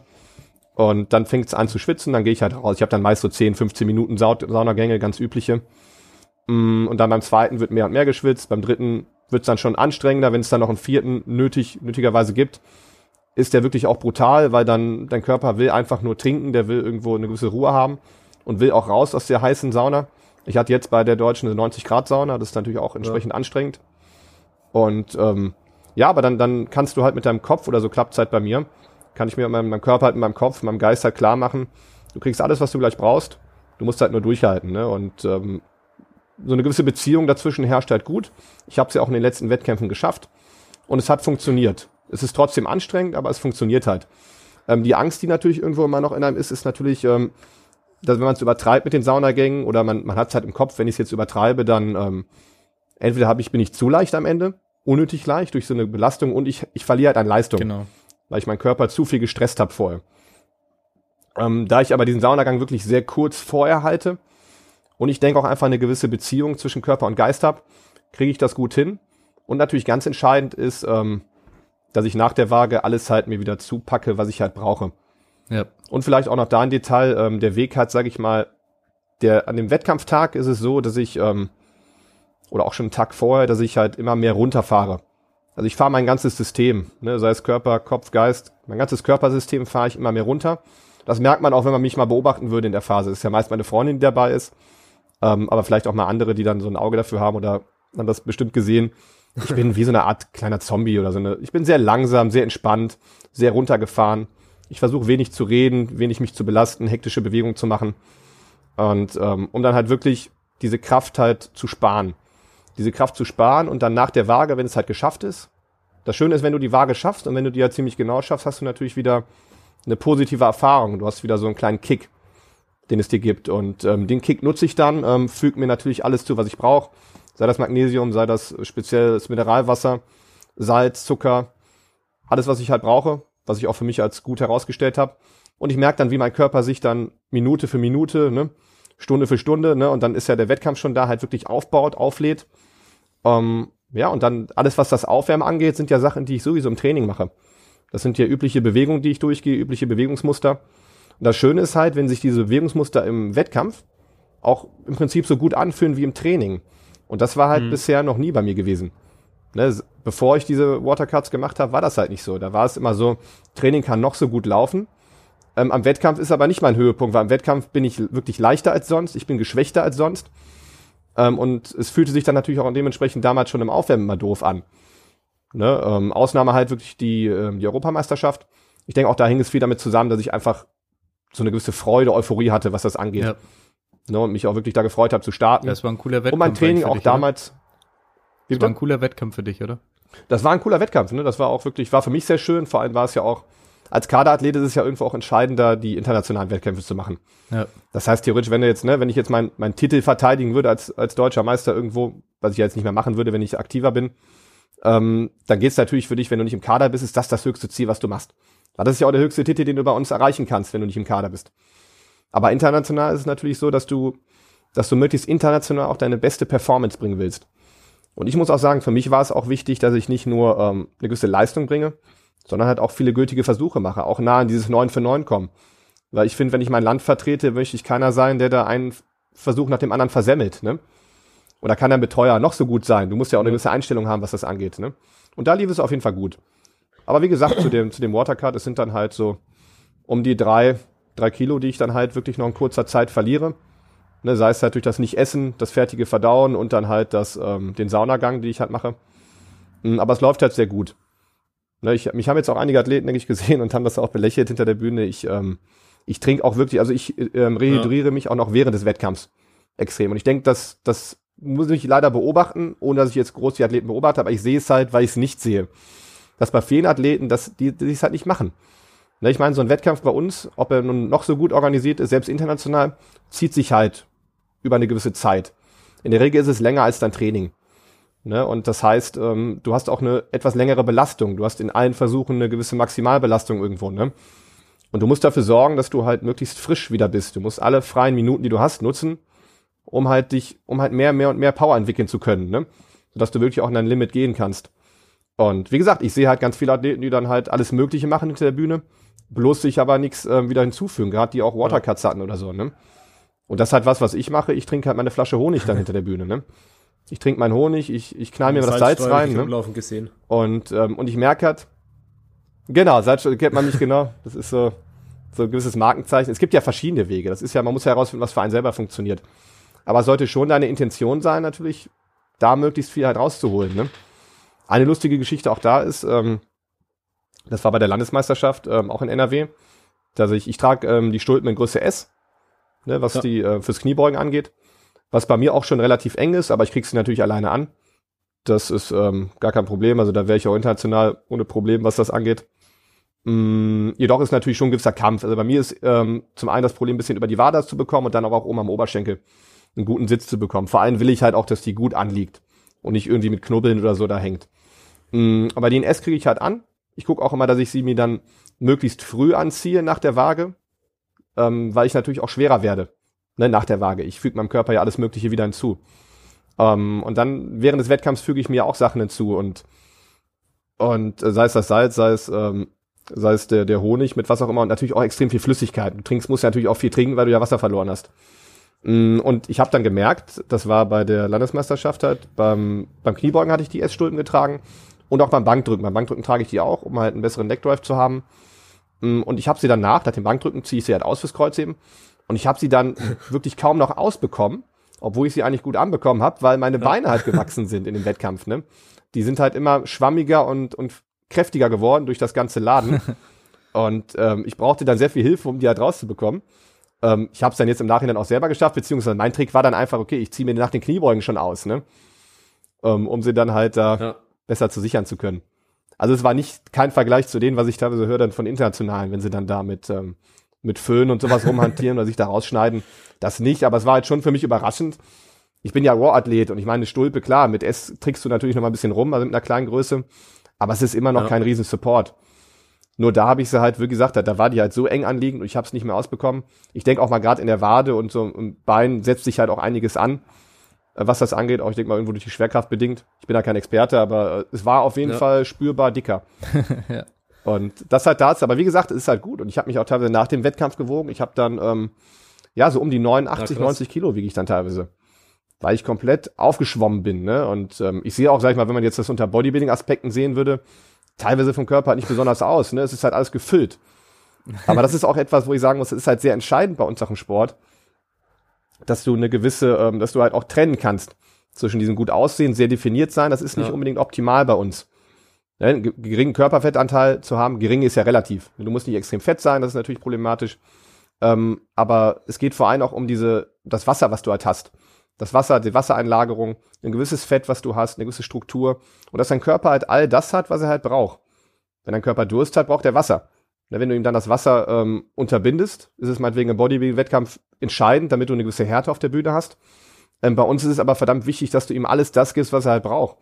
Damit er halt, sag ich mal, ja. im optimalen Verhältnis liegt, um halt eine gute Leistung zu bringen. Der Körper muss sich wohlfühlen, du musst fit und frisch und gesund sein im Wettkampf. Ne, und alles andere, dieses, dieses Gehypte und so, kommt ja automatisch durch den Wettkampf. Ja. Ein gewisses Feeling ist ja immer da. Ne, und ähm, das ist halt etwas, ähm, was ich mir auch früher mal schwer vorstellen konnte, wie man sowas halt planen kann. Wie kannst du planen, dass du an einem Tag wirklich eine Top-Form hast? Ne, ich habe es jetzt ja auch über die Jahre probiert und ich habe es halt oft, oft versemmelt. Ähm, und es ist auch irgendwo ein gewisses Risiko dabei, aber irgendwo auch nicht, wenn du dann, wenn du so eine gewisse Beziehung mit deinem Körper eingehst, weißt, wie dein Körper funktioniert und genau weißt, an welchen Stellschrauben du drehen musst, dann, dann klappt das halt wirklich. Und du hast dann wirklich eine, eine Top-Leistung und das, das bestätigt diesen Wettkampf halt wirklich nochmal. Der Wettkampf macht viel mehr Spaß, wenn du frisch und gut gelaunt halt ja, da bist. Definitiv. Ne, und ähm, deshalb habe ich halt auch die Erfahrung gemacht bei den Alten. Ne? Das war zum Beispiel auch letztes Jahr. Da habe ich im Prinzip schon eine miese Stimmung gehabt. Ich habe all das noch rausgeholt, was ich mindestens rausholen wollte bei der Deutschen 2017. Ähm, aber es war natürlich keine Riesenfreude für mich dabei, weil ich von Anfang an wusste, okay, das wird jetzt nicht so klappen, wie es, wie es eigentlich hätte klappen können. Ja. Ne? Und, und jetzt ist es so bei den letzten Wettkämpfen gewesen. Gerade dann ähm, die Landesmeisterschaft, dann war die Deutsche in Greifswald. Und da fing das schon an, dass ich teilweise, dass ich teilweise einfach lächeln musste und lachen musste halt. Auch kurz vor dem Lift, ja. weil ich mich einfach gefreut habe. Ne? Ja. Ähm, es, es war einfach ein schönes Gefühl und ich musste da auch immer so ein bisschen, oder ich habe das auch so ein bisschen ja, ich abgeguckt, beziehungsweise ich war fasziniert ja, davon. Alice McClade kennen ja, wir genau. auch. Den 93er-Athlet, genau, oder jetzt. Weltmeister ja mehr oder weniger auch in der Klasse. Der hat auch ein Seminar gehalten mhm, in Dublin. Halt, ne? Cool. Cool. Und ich hatte irgendwo im Interview war das mal. Ich glaube genau, bei der letzten wurden ja Interviews gemacht, ne, mit so den Siegern, zweitplatzierten Dritten oder besonderen Athleten vom Wettkampf. Was ich auch ganz cool fand, so für die Berichterstattung. Und er sagte halt, oder die haben ihn halt gefragt, warum er halt so, so lacht auf der Bühne. Ne, weil ihn siehst du ja immer auch teilweise, der geht zur Kniebeuge oder wo auch immer, und den, den, siehst du so ein Strahlen im Gesicht wo viele denken, du musst ja, ja aggressiv, du musst ja böse sein. ne? Und er sagte, meine ich, und er sagte, meine ich, so, so habe ich es im Kopf gehabt, ähm, dass er halt sagte, ja. das ist ja nicht alles, was ich habe im Leben. Ich habe ja noch ein anderes Leben, ne? Und ähm, im Prinzip der Konsens für mich war, warum soll ich mich irgendwie abfacken oder halt böse, aggressiv sein, oder warum soll ich nicht den Moment genießen, den ich komplett für mich habe? Das ist ja etwas, das ist ja komplettes Hobby, Leidenschaft, Freizeit, was du hast. Ne, du hast andere Verantwortung im Leben, Sachen, die musst du manchmal machen, weil du sie wirklich machen musst, um zu überleben, um deine Kinder zu kümmern, einen gewissen Lebensstandard zu haben. Aber da, das ist ja eine völlig freiwillige ja. Sache. Und wenn du das nicht genießt, bist du selber schuld. Ne? Und ähm, so ein bisschen mit diesem Mindset bin ich dann halt auch rangegangen. Und wie gesagt, es ist halt auch schön, wenn du selber fühlst, deinem Körper geht's gut. Ähm, und dann, dann merke ich das und das ist, das ist cool. Im Prinzip habe ich mich auch einfach gefreut, dabei zu sein. Ähm, vor allem, weil ich den Sport ja auch liebe. Und ich denke, es geht ja auch viel bei uns im Sport so. Wir trainieren gerne. Wir machen gerne Kniebeugen, Bankdrücken, Kreuzheben in der Regel. Ähm, oder meinetwegen das ganze Training rum. Und dann hast du einen Wettkampf. Und natürlich ist es ein Wettkampf. Man, man, man verlangt von dir das, das Größte. Aber am Ende ist es ein Wettkampf in den Sachen, ja. die du eigentlich gerne machst. Das, stimmt. das sind Sachen, die du cool findest, wo du Spaß dran hast. Und äh, es spricht eigentlich von der Logik gar nichts dagegen, das ja. nicht zu genießen. Ne? Und vor allem muss ich sagen, es kann dir nochmal wirklich einen extra Boost an Leistung bringen. Ne? Also vor allem, was so die, die ja. ersten, zweiten Versuche angeht. Das ist nämlich bei mir auch dann, wo ich halt grinse und, und lache und mich freue. Die, die solltest du genießen. Das sind Sachen, mich, da gehst du ja kein großes Risiko ein. Das sind Sachen, die packst du auf jeden Fall, wenn die Versuche gut gewählt sind. Ähm, und genieß diesen Ablauf, genieß den Sachen. Zeig auch dem Publikum, zeig den Kampfrichtern, zeig denen das, was du, was du jahrelang erarbeitet hast, was du jeden Tag in deinem Training erarbeitest. Deinen technischen Ablauf, deine Bewegungsmuster, ne? deine Ambition, was den Sport angeht. Ne? Man, man repräsentiert ja immer etwas irgendwo auf der Bühne. Zeig denen das, ne? zeig es dir selber auch. Ne? Und da ist ja wieder das Schöne, wenn ihr dann aufnimmt oder wenn meine Freundin mich aufnimmt. Ich kann mir das jahrelang, ein Leben lang immer wieder angucken, wie ich diesen Moment genossen ja. habe. Das ist schön. Und dann für den letzten, da kannst du dir meinetwegen noch mal ein bisschen den Zorn aufheben. Da kannst du dir noch mal ein bisschen ja. alles aufheben, was du halt brauchst. Ja. Ne? Ich meine, Julian hat das ja auch ganz gut immer ähm, jetzt festgehalten mit den Fotos. Oder vielleicht hast du es auch gesehen. Für mich hat sich auch so als Zeremonie entwickelt, dass ich mir vor dem letzten Kreuzhebeversuch halt selber äh, zwei Backpfeifen gebe, mir die Kreide so ein bisschen ins Gesicht haue. Ne? Ähm, und dann weiß ich, okay, jetzt ist dieser Moment. Ähm, weil diesen Moment voller Zorn, voller Aggressivität und ähm, voller Power, den du halt auch brauchst, um riesiges Gewicht zu bewegen, den kannst du nicht ja. lange halten. Das ist auch kein, das ist auch nicht wirklich ein schöner Zustand. Der ist schön, weil du weißt, okay, ich nutze das jetzt für etwas Schönes. Ich nutze diese unheimliche Power, dieses Dunkle irgendwo in mir, um etwas Schönes zu bringen. Solange du das vor Augen hältst, ist das schön. Aber wenn du diesen Moment lange hältst oder auch schon im Training hältst, das habe ich nämlich früher auch gemacht, diese volle Power reinsetzt, das ist nicht unbedingt schön. Du bist danach auch teilweise ziemlich kaputt. Ja. Dein Körper fällt wieder in so ein gewisses Loch halt rein ähm, und hebt dir sowas ja, wirklich für, für das Fall. Finale von dir auf. Und alles davor ist eine Vorbereitung. Ne? Und wie gesagt, ich muss sagen, wenn man die genießt, du bist stärker, du hast auf jeden Fall gewonnen, egal was für ein Resultat am Ende kommt, weil du hast es ja genossen. Du hattest Spaß an der Sache, ne? Und du hast nichts, wo du sagen musst, dafür musst du dich schämen oder das hättest du wieder rückgängig machen wollen. Weil du einfach das, was du sowieso liebst, ja. auch liebevoll halt gemacht hast. Ja, in deinem dritten Kreuzhebeversuch, da hat man es, das habe ich vorhin vergessen noch zu erwähnen, das hat man so krass gesehen. Wie unglaublich brachial die Kraft war, die du da reingesteckt hast. Das hat sehr unnatürlich ausgeschaut. Dass es jetzt unnatürlich ist, wie viel Kraft du da jetzt in diesen einen Versuch steckst. Ja, es war natürlich auch nötig nach diesem großen Sprung. Der war halt komplett am Limit. Ähm, ja, das, das sieht man, das sieht man selten, selten, dass jemand so einen Kraftoutput in einen Versuch steckt, vor allem wenn er so viel spart vorher an Kraft. Es, es ist wirklich ein unglaublich seltener Moment, finde ich wie man so viel Kraft spart. Du meinst aber wirklich den, den Kraftoutput dann in der Bewegung ja, oder meinst wie du das ausgesehen hat einfach von außen, weil ich ich schaue mir ziemlich viel äh, Versuche an jeden Tag und ja, das hat anders ausgesehen als das, was ich meistens sehe. Ja, es war auch anders und es war auch, muss ich sagen, ähm, ein ganz anderes Gefühl. Es ist auch so, ähm, man, man spricht ja öfter mit Athleten über Sachen und ähm, du hast immer wieder Athleten, die, wenn sie einen Versuch halt verkacken, immer wieder kommen mit, Gut, manche nehmen auch die Verantwortung auf sich selber, passte nicht. Es gibt aber auch immer wieder Athleten, die halt das gern auf Faktoren des Wettkampfs schieben. Der Boden war rutschig, das Licht war zu grell, die Musik war zu laut, der Kampfrichter hat dies gemacht oder das gemacht und da war das Geräusch. Ähm, aber am Ende des Tages, immer als ich das gehört hatte von Athleten, war es für mich so, habe ich dann überlegt, war das Licht wirklich grell? Und ich wusste es gar nicht, weil in dem Moment selber, wenn du das Gewicht hast oder auch schon dahin gehst, da denkst du nicht an nee. sowas. Da solltest du zumindest nicht an sowas denken, weil es, dieser Fokus muss wirklich 100% darauf gerichtet sein. Wenn du zumindest die Leistung auch ja. bringen willst. Und dafür ist der Wettkampf ja da. Genau. Du willst ja das Maximale rausholen und viele unterschätzen das. 100% ist wirklich ein Zustand, der sehr schwer zu kreieren ist und der auch sehr schwer zu halten ist. Und der wirklich sehr viel Arbeit verlangt.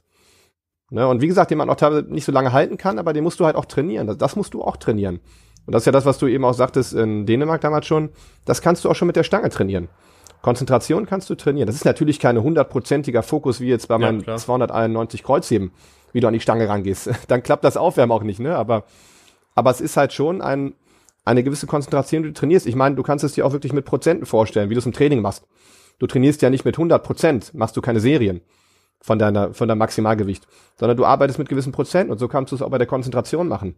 Du arbeitest mit gewissen Prozenten dich hoch. Na, selbst wenn du nur mit 50 Prozent Konzentration anfängst, aber du, du, du konzentrierst dich wirklich auf diese 50 Prozent. Es ist am Ende wahrscheinlich mehr, weil du dich an diese Bewegung konzentrierst. Aber du schautest noch nicht alles komplett um dich rum ab. Du kannst auch da wiederum, was ich ja eben sagte, den, den Moment sollte man auch immer wieder genießen, gerade im Training. Dein Training solltest du eigentlich nahezu 100 Prozent genießen und wenig Pflicht da drin sehen. Ähm, aber wie gesagt, am Wettkampf dann, kurz davor, geht es halt darum, gerade wenn du hohe Zeit leisten willst, dich zu konzentrieren, dich zu fokussieren und dann nimmst du einfach nichts um dich rum wahr. Und so war das bei mir in dem Kreuzhebelversuch halt auch. Ich, wenn ich mich jetzt erinnere, es war einfach ein Kampf. Und für mich ist es auch, ähm, auch diese, diese Sekunden davor. Hätte man mir das jetzt rational einfach vor Monaten vorher vorgestreckt, oder ja, Monate, gut, ich habe es dann schon geträumt, aber meinetwegen vor zwei Jahren vorher, das wäre so, nein, das schaffe ich so nicht. Das ist, klar würde ich das gerne schaffen und könnte mir das auch gerne vorstellen, aber es, es war rational nicht möglich. Ähm, irgendwann habe ich dann halt begonnen, mir das halt wirklich vorzustellen und wie du auch eben sagtest, ähm, Tobi hat das ja gesagt, wir hatten ja kurz gesprochen, ähm, ich habe wirklich, wenn ich die Augen geschlossen habe und leider auch oft vom Schlafen gehen halt oder im Bett, dass ich mir das vorgestellt habe und sich vorzustellen, wie der Moment ist, vor 291 Kilo zu stehen oder sie sogar zu heben, ist nicht der Moment, den du haben möchtest, um einzuschlafen. Ne, also es ja. war auch ein, ein, großer Druck und es war eine große Anstrengung, ja, diese Balance zu halten, dass du trotzdem noch genug Ruhe findest. Und der Druck wurde Tag für Tag größer. Ne? Den habe ich mir selber gesetzt, keine Frage, aber es war ein enormer Druck den ich mir halt gesetzt habe. Und deswegen nochmal, dann war es für mich halt spannend, da, da ähm, nach dem Wettkampf zu überlegen, wie haben die sich angefühlt. Und es, es war einfach ein Kampf. Also ein Kampf beschreibt es halt am besten. Ich habe von, von der ersten Sekunde angekämpft. Und das ist für mich auch klar beim letzten Kreuzhebelversuch. Wenn ich alles geben will, kämpfe ich von Anfang an. Weil wenn ich von Anfang an kämpfe und von Anfang an alles gebe, das ist die einzige Chance, wie ich halt es auch schaffen kann. Weil wenn ich am Anfang schon nicht genug kämpfe und meine, okay, ich heb's mir fürs Lockout auf oder für die und die Phase, dann, dann fehlt es vielleicht, dann fehlt vielleicht der Schub am Anfang, dann fehlt vielleicht der Ablauf, dein positives Gefühl. Und es war von Anfang an einfach ein Kampf. Es war alles, alles von Anfang an in diese eine Wiederholung, in dieses eine Ding rein. Ne? Und das war brutal. Und ich, auch da, ich habe es im Prinzip, als ich dann realisiert habe, dass es sich bewegt, ich habe nicht daran denken können, boah, was ist das jetzt ein geiles Gefühl, das zu machen. Das, das habe ich mir nie vorstellen können, sondern ich habe einfach nur gekämpft. Da war 100% das Kämpfen. Und für mich und mein Körper war auch nichts anderes im Kopf, außer das ins Lockout zu bringen und zu halten. Und ähm, das war auch das erste Mal, dass ich, ähm, dass ich das Schreien, so wie ich es mache, das, das hat ihr ja bestimmt ja. auch schon beobachten können oder auch andere. Ähm, durch das Schreien habe ich auch gelernt, mehr Kräfte halt zu, zu etablieren, mich zu öffnen, ja, genau. halt auch den, den Zorn, auch die Luft irgendwo abzulassen. Und sonst war es so, okay, ich schreie bis zum gewissen Punkt und das von außen sieht es immer wie ein Kampf aus. Das waren auch die 277,5 bei der Deutschen in Greifswald. Aber oben im Lockout kann ich meinen Mund dann schließen. Kann ich meinen Mund schließen und halte einfach das Gewicht. Und ich könnte es auch noch länger halten. Bei der, ähm, bei der Deutschen jetzt, die Junior in, in Randersacker, war es so, ich habe einfach nur kämpf, gekämpft. Und es lag gar nicht daran, ich hätte es auch oben halten können. Es war alles sicher, mein Griff hält das Ganze auch. Aber in meinem Kopf war nichts anderes außer Kämpfen. Alles war abgestellt, außer Kämpfen. 100% Kampf. Und das war's. Und ich habe geschrien, bis ich oben war. Ich habe weiter schreien, geschrien, als ich oben gehalten habe, aber meine Stimme hat versagt. Das hört man natürlich nicht, weil drumrum halt viel, viel Applaus und alles war und, und Stimmung und auch der Kommentator wirklich gut reingehauen hat. Aber oben war es dann wirklich so, äh, die Stimme war halt weg. Und ich habe das nur selber gemerkt. Und das, das war für mich dann, und dann hat es begonnen, dann wurde es für mich irgendwo, okay, dann kam ich langsam wieder weg von diesem Kampf, weil ja. ich dann realisiert habe, okay, es ist oben. Geil, du hast es, ne? Und für mich ist es dann natürlich auch Routine, runterzugehen. Ich verliere da nicht den Fokus, sondern hab's dann natürlich auch ähm, regelkonform halt abgesetzt und auch da, das ist das Schöne, das finde ich auch super stark an eurem Video, wie das festgehalten wurde. Ich habe es abgesetzt, ganz routinemäßig, weil ich im Prinzip es ja auch so gemacht habe, wie ich es trainiert habe, nur halt mit vollem Fokus, mit voller Aggression, mit diesem 100% Kampf. Aber sobald ich es abgesetzt habe, ging mein ja. erster Blick direkt auf die Wertung. Das, weil ich, ich habe es ja selber nicht so real, ich konnte, ich hatte keinen, ähm, keinen Blick von außen. Ich meine, wenn du nicht 100% ähm, Einsatz hast in einem Gewicht, hast du immer noch, sag ich mal, kurz danach einen Blick von außen auf dich selber. Du kannst kurz reflektieren. Wie war das? War das schwer? War das leicht? War es gültig? War es nicht gültig? Und das hatte ich nicht. Für mich war es einfach diesen, diesen Traum, dieses Gekämpfte, was ich gemacht habe. Und danach war klar, ich muss auf die Wertung gucken, weil nur diese Wertung entscheidet jetzt, ob der für mich zählt oder nicht. Und ähm, es ist unglaublich. Wie gesagt, also so einen Kampf hatte ich noch nie und es war im Prinzip genauso, wie es mir, wie es mir, ja, vorgestellt ist der falsche Begriff, aber ich habe halt davon geträumt und es war genauso ja. groß, wie ich es erträumt habe. Ja, die Fotos waren auch genauso das, geil. Ich habe mich echt gefreut, dass ich deinen Moment dann trotzdem ganz gut festhalten konnte. Na, weil da verkackt man es oft. ich habe es bei Lea ziemlich oft ja. verkackt bisher, weil ich zu emotional Ach du meinst, war, ach du, der das aufnimmt. Ach. Nee, das ist ja wunderbar, wirklich, ne? Und ich, weiß ja noch, du hast mich, glaube ich, auch noch, ähm, du hast mich hier eingepudert hinten. Da auch nochmal vielen Dank. Ja, Tobi. Auch nochmal ein entscheidender ja, ja. Faktor. Vor allem ordentlich Puder, das siehst du auch gut auf der Bewegung. Auch da geht's einfach darum, keinen Zufall. Ich hab ähm, glaube ich, die halbe Flasche gefühlt aufgehauen. Mm, und du hast mich dann der Ja, ja, ach, das ist, für mich ist das kein Problem. Ist ja wie das Salz. Das Salz leer ja, ich auch meinst, Hier noch ein bisschen, da noch ein bisschen, hier noch mehr und ich unendlich Baby. Genau, genau. Ich habe dann, ja, genau, genau. Das ist ja wie mit der Kreide. Das hatte, glaube ich, auch mal. Ich habe das irgendwo, weiß ein Inter Interview oder irgendein Satz, irgendwas hat auch der Friedrich gesagt. Ne, ist ja auch ein krasser Kreuzheber. Und er sagte auch mal dann halt zu irgendwem, die die Hände musst du dir einfach einkreiden, bis nicht mehr geht. Ja. Ne? Und für mich war das einfach so. Das war so ob er es nun so gemeint hat oder nicht. Für mich war das so, du lässt halt keinen Zufall offen. Lass es nicht am Ende davon abhängen, dass eine Stelle nicht ja. eingekreidet war oder so, ne? Es ist ja kein Nachteil wirklich. Ne? Ich meine, irgendwann klar, wenn, wenn die Schicht dicker und dicker wird, aber es löst sich ja. Ne? Du, du haust dir ein paar Mal in die Hände, das mache ich ja auch, damit du wirklich die Kreide komplett flach auf der Hand hast. Ne? Und beim Babypuder ist es ja das gleiche. Du bewegst dich ja und alles, was ja. überflüssig ist, löst sich ja. Ja, das stimmt. Aber wenn du es vorher gründlich drauf gemacht hast, bleibt es auch überall da hängen, wo es halt hängen bleiben soll. Ne, wo halt, also es bleibt ja am Ende da auch hängen, wo die Stange ja. hängen bleiben würde. Von da aus hast du dadurch natürlich einen gewissen Vorteil. Ja, ich denke. Und es gibt ja, es gibt ja auch einfach diese Sicherheit. Wenn du einfach alles dann vorher machst, alles vorbereitest und eine gewisse Zeremonie hast, dann bist du einfach in deiner Zone. Dann bist du einfach in deinem Feld. Und das bedarf es halt, um halt das Höchste aus dir rauszuholen. Ja. Ich denke, du bist auch Sieger der Herzen von diesem Wettkampf. Bei dem, was da alles ja. drin gesteckt hat. Ich denke auch, das kam teilweise halt auch an. Und deswegen, wie gesagt, auch so lustig, dass ich halt oben nicht mehr nicht mehr, dass, dass dieses Schreien wirklich nur noch so ohne Stimme rauskam, das, das nimmst du überhaupt nicht wahr von außen. Du ja, hörst ja mich kaum noch. Obwohl ich halt auch, wenn man mich kennt von Wettkämpfen, halt laut ja. schreie, ne? Und ähm, zum Beispiel gerade so bei der Landesmeisterschaft ist es ja oft nicht so, so eine Riesenstimmung. Auch da ist es dann teilweise je nach Versuch dann mal ein bisschen größer. Gerade bei den letzten wird dann auch mal geklatscht und ein bisschen geschrien. Aber, ähm, und Verein ist auch der, der, der Winkel, meine Freundin filmt mich ja, die ist dann immer viel näher dran. Und da hörst du natürlich primär meine Stimme. Umso, umso stärker der Kampf natürlich dann ist, desto lauter wird die Stimme, ne? Ähm, das ist halt so faszinierend, dass du es da halt überhaupt nicht wahrnimmst, weil halt so viel, so viel Emotionen drumherum kochte und so viel Energie wirklich auch da war. Und auch da, diese Energie habe ich auch in Ansätzen gefühlt, aber die ist, die hat mich auch irgendwo erreicht, aber ich war ja schon 100% in dem Ding. Ja. Es hätte auch Totenstille sein können, ich hätte es genauso gemacht.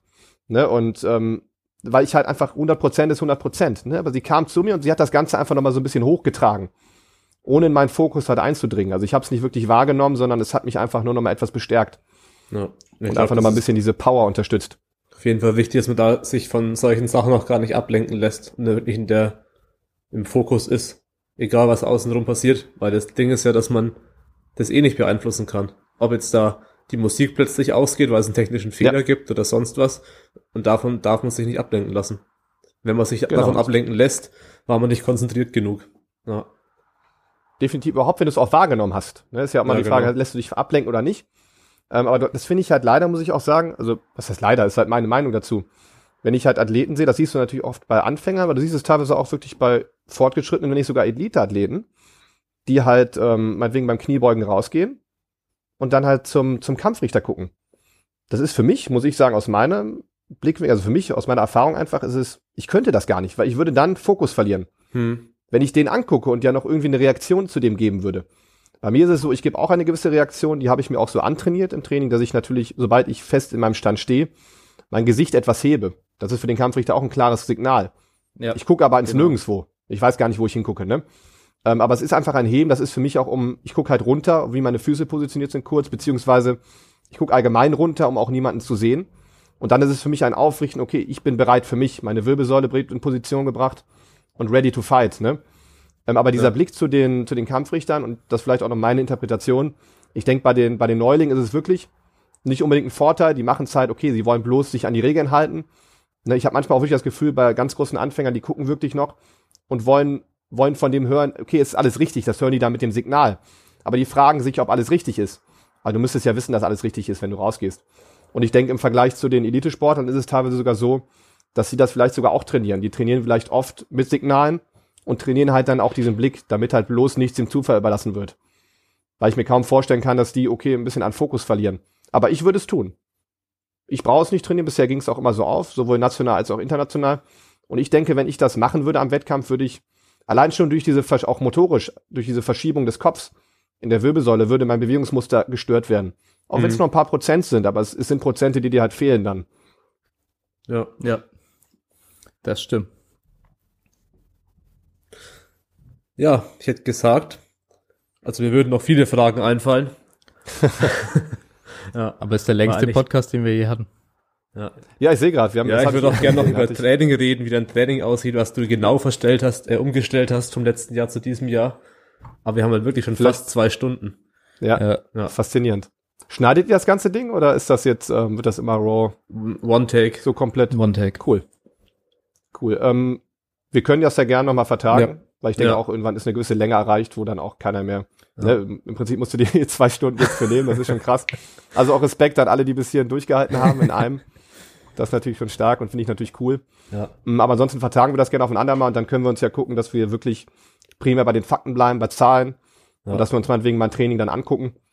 Und ähm, falls es halt interessiert, wird ja auch ein gewisses Feedback dann geben. Ja, ja ich finde es auf jeden Fall interessant so zu wissen, warum es jetzt halt also konkret so gut lief, was dann die Stellschrauben waren. Also abgesehen halt vom, mhm. vom Watercut zum Beispiel, da auch was du im Peak jetzt genau. verändert hast. Aber ja, das würde jetzt. Watercut war es, wie ich gesagt hatte, ja. ähm, halt viel, was die Ernährung, es war das ähm, Rehydrieren. Ja. Dass ich wirklich aggressiv mit Salz und Honig oder was auch immer halt rangehe, habe ich vorher auch nicht. Ich habe dann vorher immer die Angst gehabt, okay, wenn ich zu viel esse, muss ich mich übergeben. Ähm, was ja auch besteht, aber du isst ja halt, was ich jetzt gemacht habe, ist halt sehr konzentrierte Nahrung zu essen, die halt wirklich da ankommen, wo sie ankommen soll. Was das Training angeht, ähm, ist es auch ein Riesenfaktor. Ähm, früher habe ich halt ähm, eigentlich, wie es klassisch war, ähm, ja in gewisser Weise leichter in, umso weiter das Wettkampf, Wettkampf trainiert, umso näher ich zum Wettkampf kam, wurde es halt schwerer. Und es ging halt schon an Lasten, die halt, ähm, ja, in einem Level, wenn man von Zahlen ausdrücken würde, so nah an die 90 gehen. Ne, mhm. Wenn nicht sogar teilweise noch höher, ne? Und davon bin ich jetzt fernab. Also meine Vorbereitung. jetzt vom, von der Max. Vom Max, genau. Das ist ja so ein klassisches Ding, dann geht's irgendwann in diese Richtung. Ja. Nach oben hin. Ne? Ob es dann zwei sind oder eine Wiederholung, was auch immer, mehrere Sätze. Da ist ja jede Vorbereitung anders, aber klassisch linear ist es halt in dem Bereich. Genau. Ähm, bei mir ist es so, dass ich ähm, einfach gemerkt habe, dass wenn ich in dem Bereich halt arbeite, mein Körper einfach nicht mehr schnell genug sich erholen kann. Mm, durch meinen Job, ähm, mein Privatleben und viele Umstände, die ich halt einfach hab, habe ich halt einen gewissen, ja, eine gewisse Anstrengung jeden Tag. Und ähm, ich habe dadurch halt, die, die Erholung musste ich halt mehr steuern. Das heißt, mein Training musste halt deutlich erleichtert werden von den Prozenten. Und ich habe dann halt die andere Stellschraube erhöht, was das Volumen angeht. Hm. Das heißt, ich habe jetzt wirklich, ähm, wenn ich weit weg vom Wettkampf bin, wie zum Beispiel jetzt erstmal, in einer gewissen Aufbauphase habe ich ein paar Variationen drin, klar. Ich habe dann 6x10, 5x10, 3x10, je nach Übung. Ich habe immer so, dass ich, ähm, dass ich Kniebeugen und Bankdrücken, auch das eigentlich, wie es klassisch ist, ein bisschen öfter die Woche habe. Auch ein bisschen mehr Volumen. Kreuzheben habe ich sehr selten, habe ich nur einmal die Woche. Und auch in der Regel nur ein 3x10 Satz. Und das reicht dann für mich auch. Mm, das ist eigentlich ganz, ganz simpel, aber es, es bleibt halt recht ähnlich. Wenn ich dann näher zum Wettkampf komme, ist es halt so, dass ich natürlich mehr Richtung Competition Lifts gehe. Meine Prozente fangen aber auch da, wenn ich die 10er-Serien habe, bei 55 Prozent an. Und ich steigere dann hier und da mal 2,5 Kilo über die Wochen oder mal 5 Kilo, je nach Lift. Ja. Und ähm, ich komme dann vielleicht höchstens, was die 10er-Serien angeht, so an die 60, 64 Prozent. Dann habe ich mit 65 Prozent mache ich dann weiter mit 8er-Serien. Gleiches Satzschema. Ähm, und das mache ich bis zum Wettkampf. Das habe ich jetzt zur, zur Landesmeisterschaft gehabt. Das lief sehr gut. Das hatte ich ähm, zur Deutschen jetzt beide Deutsche gehabt. Ich habe aber bei der Deutschen in Greifswald, wie bei der Deutschen jetzt in Rannersacker, zu diesen Achter-Serien, die halt wie gesagt zwischen 65 und 70 Prozent liegen, ähm, noch einzelne Wiederholungen mit etwas höherem Gewicht gemacht. Ich habe jetzt bei der Kniebeuge zum Beispiel, um es Vergleich zu haben, ich habe ja 237,5 gebeugt in der ähm, in Greifswald. Ja. Da war die schwerste Beuge, war zehn Tage circa vor dem Wettkampf mit 200 Kilo eine Wiederholung. Mehr war nicht. Der Rest war halt wirklich mit 100, ähm, was war das, 165 oder so. Achter Serien. Irgendwie um den Dreh oder 170 ja, vielleicht, nicht mal, 165. Pi mal Daumen. Und ähm, jetzt zur, zur deutschen Greifswald war das Problem, die war ja, äh, zur deutschen in Randersacker, die war einen Monat nach der, nach der in Greifswald. Ja. Mm, das heißt, ich musste entsprechend auch da wieder gucken. Eine große Vorbereitung gibt's nicht, sondern es geht einfach darum, den Level zu halten. Weil den Level, den ich in Greifswald hatte, der war wunderbar. Ich habe alles mit Luft gepackt, so wie ich es auch packen wollte. Und wusste, okay, ich habe das Zeug auf jeden Fall, das zu schaffen. Das heißt, ich muss es mehr oder weniger eigentlich nur konservieren ähm, und halt kurz vorm Wettkampf, wie ich eben gesagt habe, runterfahren, um dann halt zum Wettkampf meinen Höhepunkt zu haben. Ähm, und so habe ich mein Training auch gestalten wollen. Ich habe das dann, ich bin dann nach Greifswald komplett auch alleine gefahren mit der Bahn. Ähm, habe dann auf der Rückfahrt der Bahn dann schon mein Training geplant. Recht simpel, ähm, was ich dann aber nicht umsetzen konnte, weil ich, ähm, ja, ich hatte eine leichte Woche, die konnte ich noch machen nach dem Wettkampf. Und dann die erste Trainingswoche bin ich halt krank geworden. Oh. Ne, meine Freundin war krank zu Hause, hat mich angesteckt und ähm, beziehungsweise ich bin einfach krank geworden, sagen wir es so. und ähm, ist ja nicht ihre Schuld, ne? Sie kann ja wirklich nichts dafür. Und ähm, ich bin auf jeden Fall krank geworden, was natürlich irgendwo ärgerlich war, ähm, was auch einfach doof ist, wenn man Sachen plant. Das heißt, die Woche ist entfallen. Für mich ist es auch immer so, dass ich da auch kein Ego habe, was es angeht, wenn ich krank war, eine Woche oder ein paar Tage auch nur und halt nicht trainieren konnte und wirklich körperlich unten war, dass ich dann auch die erste Woche danach wieder ein leichtes Training mache. Ich gehe nie an wirkliche Arbeitsgewichte ran. Das heißt, erste Woche war leicht, zweite Woche war krank, dritte Woche war ähm, auch leicht, vierte Woche oder die dritte, Ende der dritte Woche waren dann ähm, etwas Arbeitsserien. Das waren dann, wie ich eben sagte, diese 65 Prozent mit, ähm, mit Achterwiederholung. Und ich habe dann auch sogar noch eine leichte gemacht, aber ich habe in der Beuge, glaube ich, nur 190 gemacht. Auch wieder zehn Tage vom Wettkampf. Heben habe ich überhaupt nicht schwer gemacht. Da war das letzte schwere Heben wirklich ähm, ja über einen Monat davor. Ne, das war noch vor Greifswald, das waren 220 Kilo, eine Wiederholung. Und ähm, ja, was Bankdrücken angeht, war es auch 120 oder so höchstens. Was ich, nicht mal 115 war es, genau. Jetzt habe ich im Kopf. Und wie gesagt, das wirklich nur einmal eins und der Rest waren die Achter-Serien. Ja, krass. Und das ist, denke ich mal, besonders. Ähm, ich denke auch, es geht nicht für jeden auf, wenn man das jetzt meinetwegen kopieren würde. Bei mir ist es ähm, einfach so, dass ich gemerkt habe, alles andere. Nochmal? Jesse Norris Style. Ja, stimmt, er ist ja auch mehr so genau, diese Serie. Er macht die ganze Achter, was weiß ich. Und dann, wenn er ja. mal einen Einser beugt, dann beugt er trotzdem 30, was weiß ich. Ja. ja, aber das, das, was man sich ja auch wieder vor Kopf halten muss, äh, auf der Bühne, also auf der Plattform, ist scheißegal, was du, was du im Training gepackt hast. Ja. Ob nun persönliche Bestleistung, große Wiederholung, äh, extrem leichte Serie, meinetwegen, dass du, ne, dass du meinetwegen die 200 Kilo extrem leicht gebeugt hast, ist scheißegal am Ende. Es ist scheißegal, ob du überhaupt trainiert hast im Prinzip. Wenn, wenn du es schaffst, an dem Wettkampf das zu bringen, was du bringen willst, dann klappt das. Ja, ne? genau. Und es geht halt. Ne? Und deswegen ist halt auch, was ich ja ganz am Anfang sagte, was mich, denke ich, auch irgendwo ein bisschen ausmacht, die, die Technik so entscheidend. Wenn du, wenn du Herr über deiner Technik bist, einen guten, kontrollierten, intuitiven Ablauf hast, ohne dir viele Gedanken darüber zu machen, weißt, worum es geht in Bewegung, eine möglichst große, starke, stabile Kette erzeugen kannst. Ne, weil bei uns geht es halt darum, nicht nur einzelne Muskeln anzusteuern, sondern eine starke Kette zu entwickeln. Wenn du das kannst und intuitiv kannst, dann geht es gar nicht so darum. Dann geht es zum Beispiel bei mir darum, eigentlich erholt zu bleiben, dass ich am Wettkampf bloß frisch bin. Um mehr geht es da nicht. Hm. Ja. Ne, es geht nicht darum, dass ich im Training etwas mache, weil, wie gesagt, es hat mich aus meiner Erfahrung halt eher runtergehauen. Ich brauche halt eine gewisse Zeit, um mich zu erholen, zumindest in meinem Alltag. Wenn ich frei habe, meinetwegen jetzt wie jetzt beim Wettkampf oder so, oder danach kein großes Training mache, entspanne ich mich. Aber alles, was bei mir in meiner Routine ist, der Weg zur Arbeit, der Weg zum Training, ich habe einen riesen Rucksack, vielleicht habt ihr den gesehen, den ich am Wettkampf dabei habe, so einen Wanderrucksack, den trage ich auch jeden Tag, wenn ich trainiere, hm. mit mir rum. Da ist mein Essen drin, da sind mein Equipment drin. Also ich habe immer so um die 10, 15 Kilo um mich rum an Gewicht mit dem ich jeden Tag laufe, ne? Und ich, ich laufe halt komplett zu Fuß oder fahre mit der Bahn, weil ich weder einen Führerschein noch ein Auto habe. Ähm, und das ist ein gewisser Stress, den du hast. Ich arbeite im Schwimmbad, in sehr warmem Wasser, in einer sehr warmen Atmosphäre und wenn es dann außenrum wieder kälter ist und auch immer wieder raus und rein, das ist auch eine gewisse Belastung für den Körper. Ja. Und das habe ich halt über die Zeit gemerkt. Und ich habe es dann auch da, das ist halt das, was ich nach der Deutschen letztes Jahr dann gesagt habe, okay, schwer funktioniert jetzt nicht mehr, probier's es mit leicht. Und leicht hat sich gut angefühlt. Leicht hat sich, es hat sich immer so angefühlt, ich könnte jetzt noch richtig was, was wegballern. Ne? Ich bin nach dem Training nicht völlig im Arsch. Ja. Und da habe ich halt so die Angst gehabt, okay, nicht, dass es sich jetzt runterentwickelt, mein Körper, oder dass ich, dass ich hätte in der einen Einheit was wegballern können und dann am Wettkampf nicht schaffe. Und deswegen war ja auch gut für mich, dass ich die Landesmeisterschaft mitgenommen habe. Da konnte ich dann kurz probieren, passt das? Und es passte. Es passte trotz nicht ganz gelungenem Watercut immer noch so, wie ich es mir vorgestellt habe. Ja. Und ähm, es ging halt so weiter. Ich bin dann halt am Plan dran geblieben.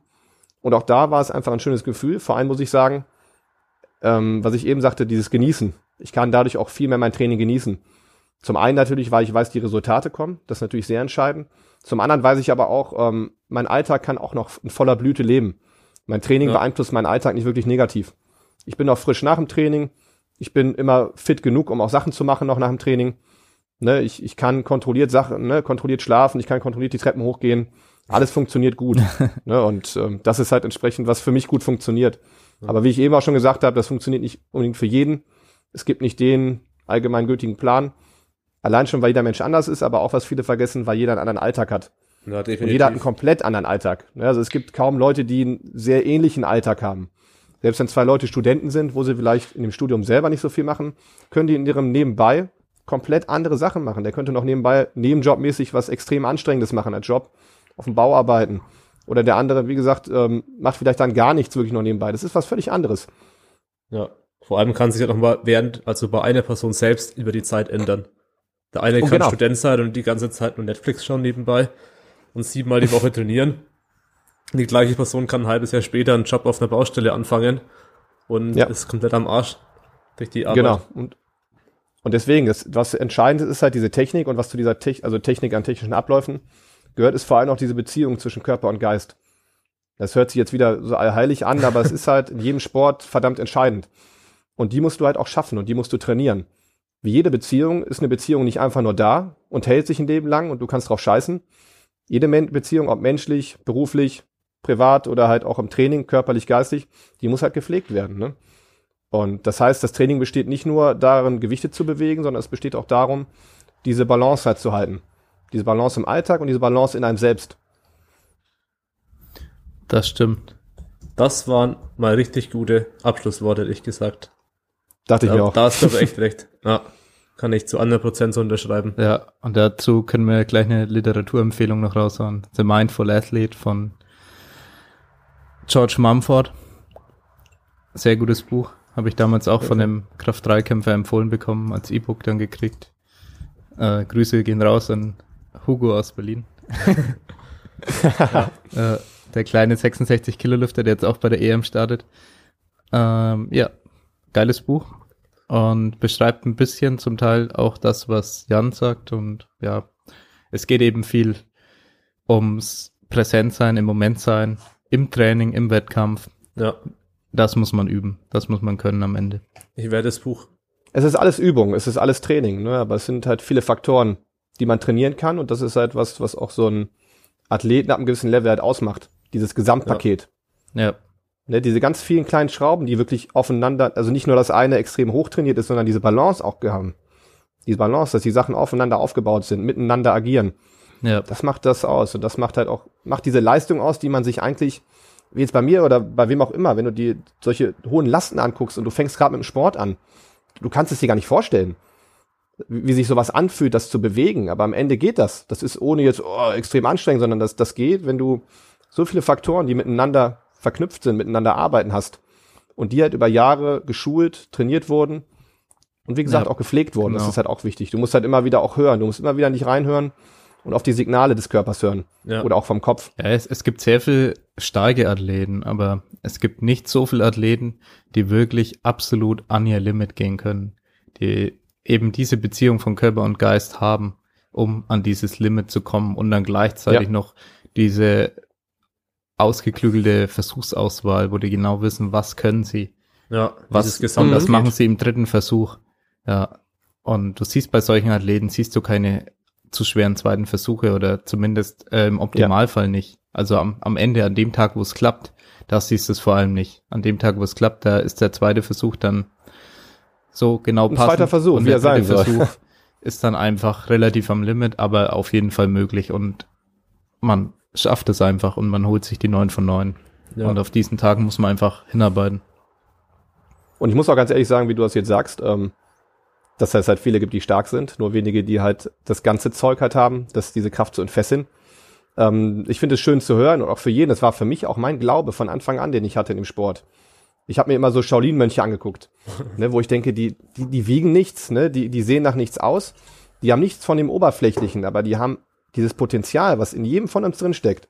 Und das steckt in allen drin. Yep. egal wer gerade zuhört, egal wer irgendwo draußen ist, in jedem steckt ein unfassbares Potenzial ähm, Sachen zu schaffen, auch allein körperlich. Ein unfassbares Potenzial, Sachen zu heben, Sachen zu bewegen, Kraft zu entfesseln. Und ähm, wir nutzen davon natürlich im Alltag nur sehr wenig, weil wir das nicht gelernt haben, weil wir es ja auch nicht brauchen. Wofür macht das Sinn, sowas zu entfesseln? Und es war für mich immer sehr motivierend. Okay, ich muss gar nicht das Talent haben. sondern ich habe etwas in mir, was ich nur lernen muss zu entfesseln. Und ähm, irgendwann habe ich dann halt begonnen, auch Stück für Stück zu erkennen, wie ich das trainiere, wie ich dieses Potenzial in mir entfessel, wie ich Körper und Geist verbinde und wie du genau gerade das sagtest, diese Kraft zu entfesseln, die halt in anderen steckt. Und die steckt in jedem von uns drin. Ja. Und das war schön für mich, weil ich dann wusste, okay, ich kann es auch nach oben bringen, ich kann auch Rekorde knacken. Das, es gibt kein Limit für mich, egal wie ich bin, auch, auch wenn ich irgendein Handicap hätte. Es ist völlig egal. Dieses Potenzial habe ich in mir drin. Und wenn ich jetzt 60 Prozent davon nutze, kann einer mit viel größerem Handicap, mit 70, 80 Prozent mehr leisten als ich. Ne, und jemand, der nah an die 90 oder vielleicht sogar mal irgendwann 100 Prozent dieses Potenzials entfacht, der schafft Sachen, die noch nie jemand geschafft hat. Weil ich auch da bezweifle, dass selbst die Top-Top-Athleten und Riesenweltrekorde, seien das die 500 Kilo von einem Eddie Hall oder so, das war auch noch nicht das absolute Limit. Und ich denke, das zeigt auch immer wieder die Zeit. Du hast Rekorde, die unfassbar hoch sind. Und Jahre, manchmal Jahrzehnte oder Jahrhunderte vielleicht sogar später, wird dann trotzdem es nochmal geknackt. Ja. Auch unter ähnlichen Voraussetzungen. Und es geht immer noch mehr. Und das ist ja auch das, was für das halt Sport spricht wofür auch Rekorde da sind. Ne? Rekorde sind da, um sie zu brechen. Ein Rekord, den jemand aufstellt, der ist dafür da, dass irgendwer anders sich motiviert, okay, er weiß, es ist machbar. Das heißt, wenn das machbar ist, sind auch 500 Gramm mehr machbar. Oder meinetwegen auch 10 Kilo, ne? Ja. Ja. Gut. Das waren jetzt die Abschlussworte. Machen wir Schluss, bevor wir wieder ein anderes Thema ja. anfangen. ah, noch eine Frage. Nee, Spaß. ich dachte jetzt, ah, ich hätte gerne geantwortet. ja, zwei Minuten, zwei Stunden elf. Krass. Auf jeden Fall vielen Dank ja, für deine stark. Zeit, Jan. Ich fand's super spannend. Ja, gerne. Äh, ich ja, hoffe, die definitiv. Zuhörer auch. Also, ich denke, es hat sich auf jeden Fall gelohnt, diesen Podcast auch minimal länger zu gestalten. So eine Stunde länger als sonst. ja. ja, das war auch gut. Meine Freundin hatte immer gefragt, oder ich hatte nicht gefragt, sie sagte, mach, mach wie lange du brauchst. Ich sag so, ja, die gehen in der Regel eine Stunde, vielleicht auch eine halbe Stunde Vor- und Nachbereitung oder sowas, ne? Und dann hat sich das halt, ne? Und als ich dann eben dann den Countdown gesehen hatte, da waren 50 Minuten und wir haben eigentlich noch über kaum was gesprochen, über das wir sprechen wollten. Dann dachte ja. ich schon cool, aber das ist ein gutes Zeichen. Mit, ja, da gibt's das zeigt, dass wir, Sport. Ich hatte mir, glaube ich, nur eine ja. größere Frage überlegt. Und die war jetzt gar nicht Thema im Podcast. Ja. Möchtest du sie noch stellen nee, oder? Nee, das war ja eigentlich eher das komplexe, spezifische. Nächste Mal. Ähm, was du dann wirklich geändert hast im Training. Wo ich dann dachte, okay, nee, das Thema ja. jetzt ist eigentlich interessant. Dann möchte ich nicht das Thema wechseln. Dann kam das nächste Thema. Ach so, die ja. hast du ja gerade gebracht. Ja, ja, ja klar. Ja. ja, aber es hat mich auch riesig gefreut. Vielen Dank.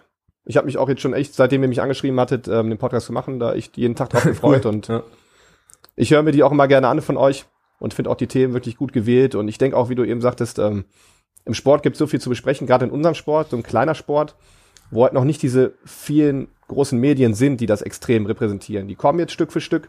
Ja. Ähm, aber da gibt's halt viele Sachen, über die man spricht. Über die hatte man schon vor Jahren gesprochen. Wie ich gerade sagte, zu Ed Cohns Zeiten hat man auch darüber gesprochen. Ja. Aber man hat es nicht aufgenommen. Ja. Deswegen hört man ihm auch so gerne zu. Er erzählt, da haben sie nicht viel Neues, was, was er damals erzählt hat, aber damals hat man es halt nicht aufgenommen. das stimmt.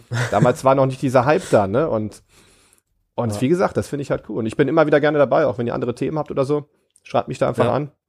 Und cool. ähm, es ist, denke ich mal, immer cool, auch so einen gewissen Mix zu haben. Ihr hattet ja auch manche Podcasts mit verschiedenen Leuten. Ja, auf jeden Fall. Ähm, zu diversen ja. Themen und da freue ich mich auch drauf. Ansonsten höre ich mir die aber auch gerne an. ja, jetzt kannst du dann deinen eigenen Podcast für zwei, über zwei Stunden anhören. das wird auch mal cool, ja. ja. Mal kleine Sprachfehler analysieren ja. und. Julian schmeißt eine Flasche um, bringt alles durcheinander. Ja, zum Beispiel das Highlight der, ja. der Show. Jetzt kommt, mache ich Clickbait. Was hat Julian in diesem Podcast angestellt? Acht Ausrufezeichen, Fragezeichen. Oder machst du ein kleines Gewinnspiel ja. oder was? naja, okay. Dann an alle Zuhörer, vielen, vielen Dank, wenn ihr wirklich hier über zwei Stunden durchgehalten habt. Aber ich denke, jeder, der es angehört hat, wird es nicht bereuen. Mir hat auf jeden Fall sehr viel Spaß gemacht. Nochmal danke an dich, Jan, und auch danke an Julian. Ähm, Bitte. Gerne, und, gerne. Ja, gerne eine Bewertung hinterlassen beim Podcast oder kommentieren oder auch gerne teilen, weil ich denke auch allgemein ganz gut ja. über Powerlifting allgemein gesprochen wurde. Also und ich muss jetzt ins Training. Ja, ich bin schon heiß. Ich auch. ja. War Motivation. Ja. Genau, dann vielen Dank und bis zum nächsten Mal. Ciao. Ciao. Tschüss.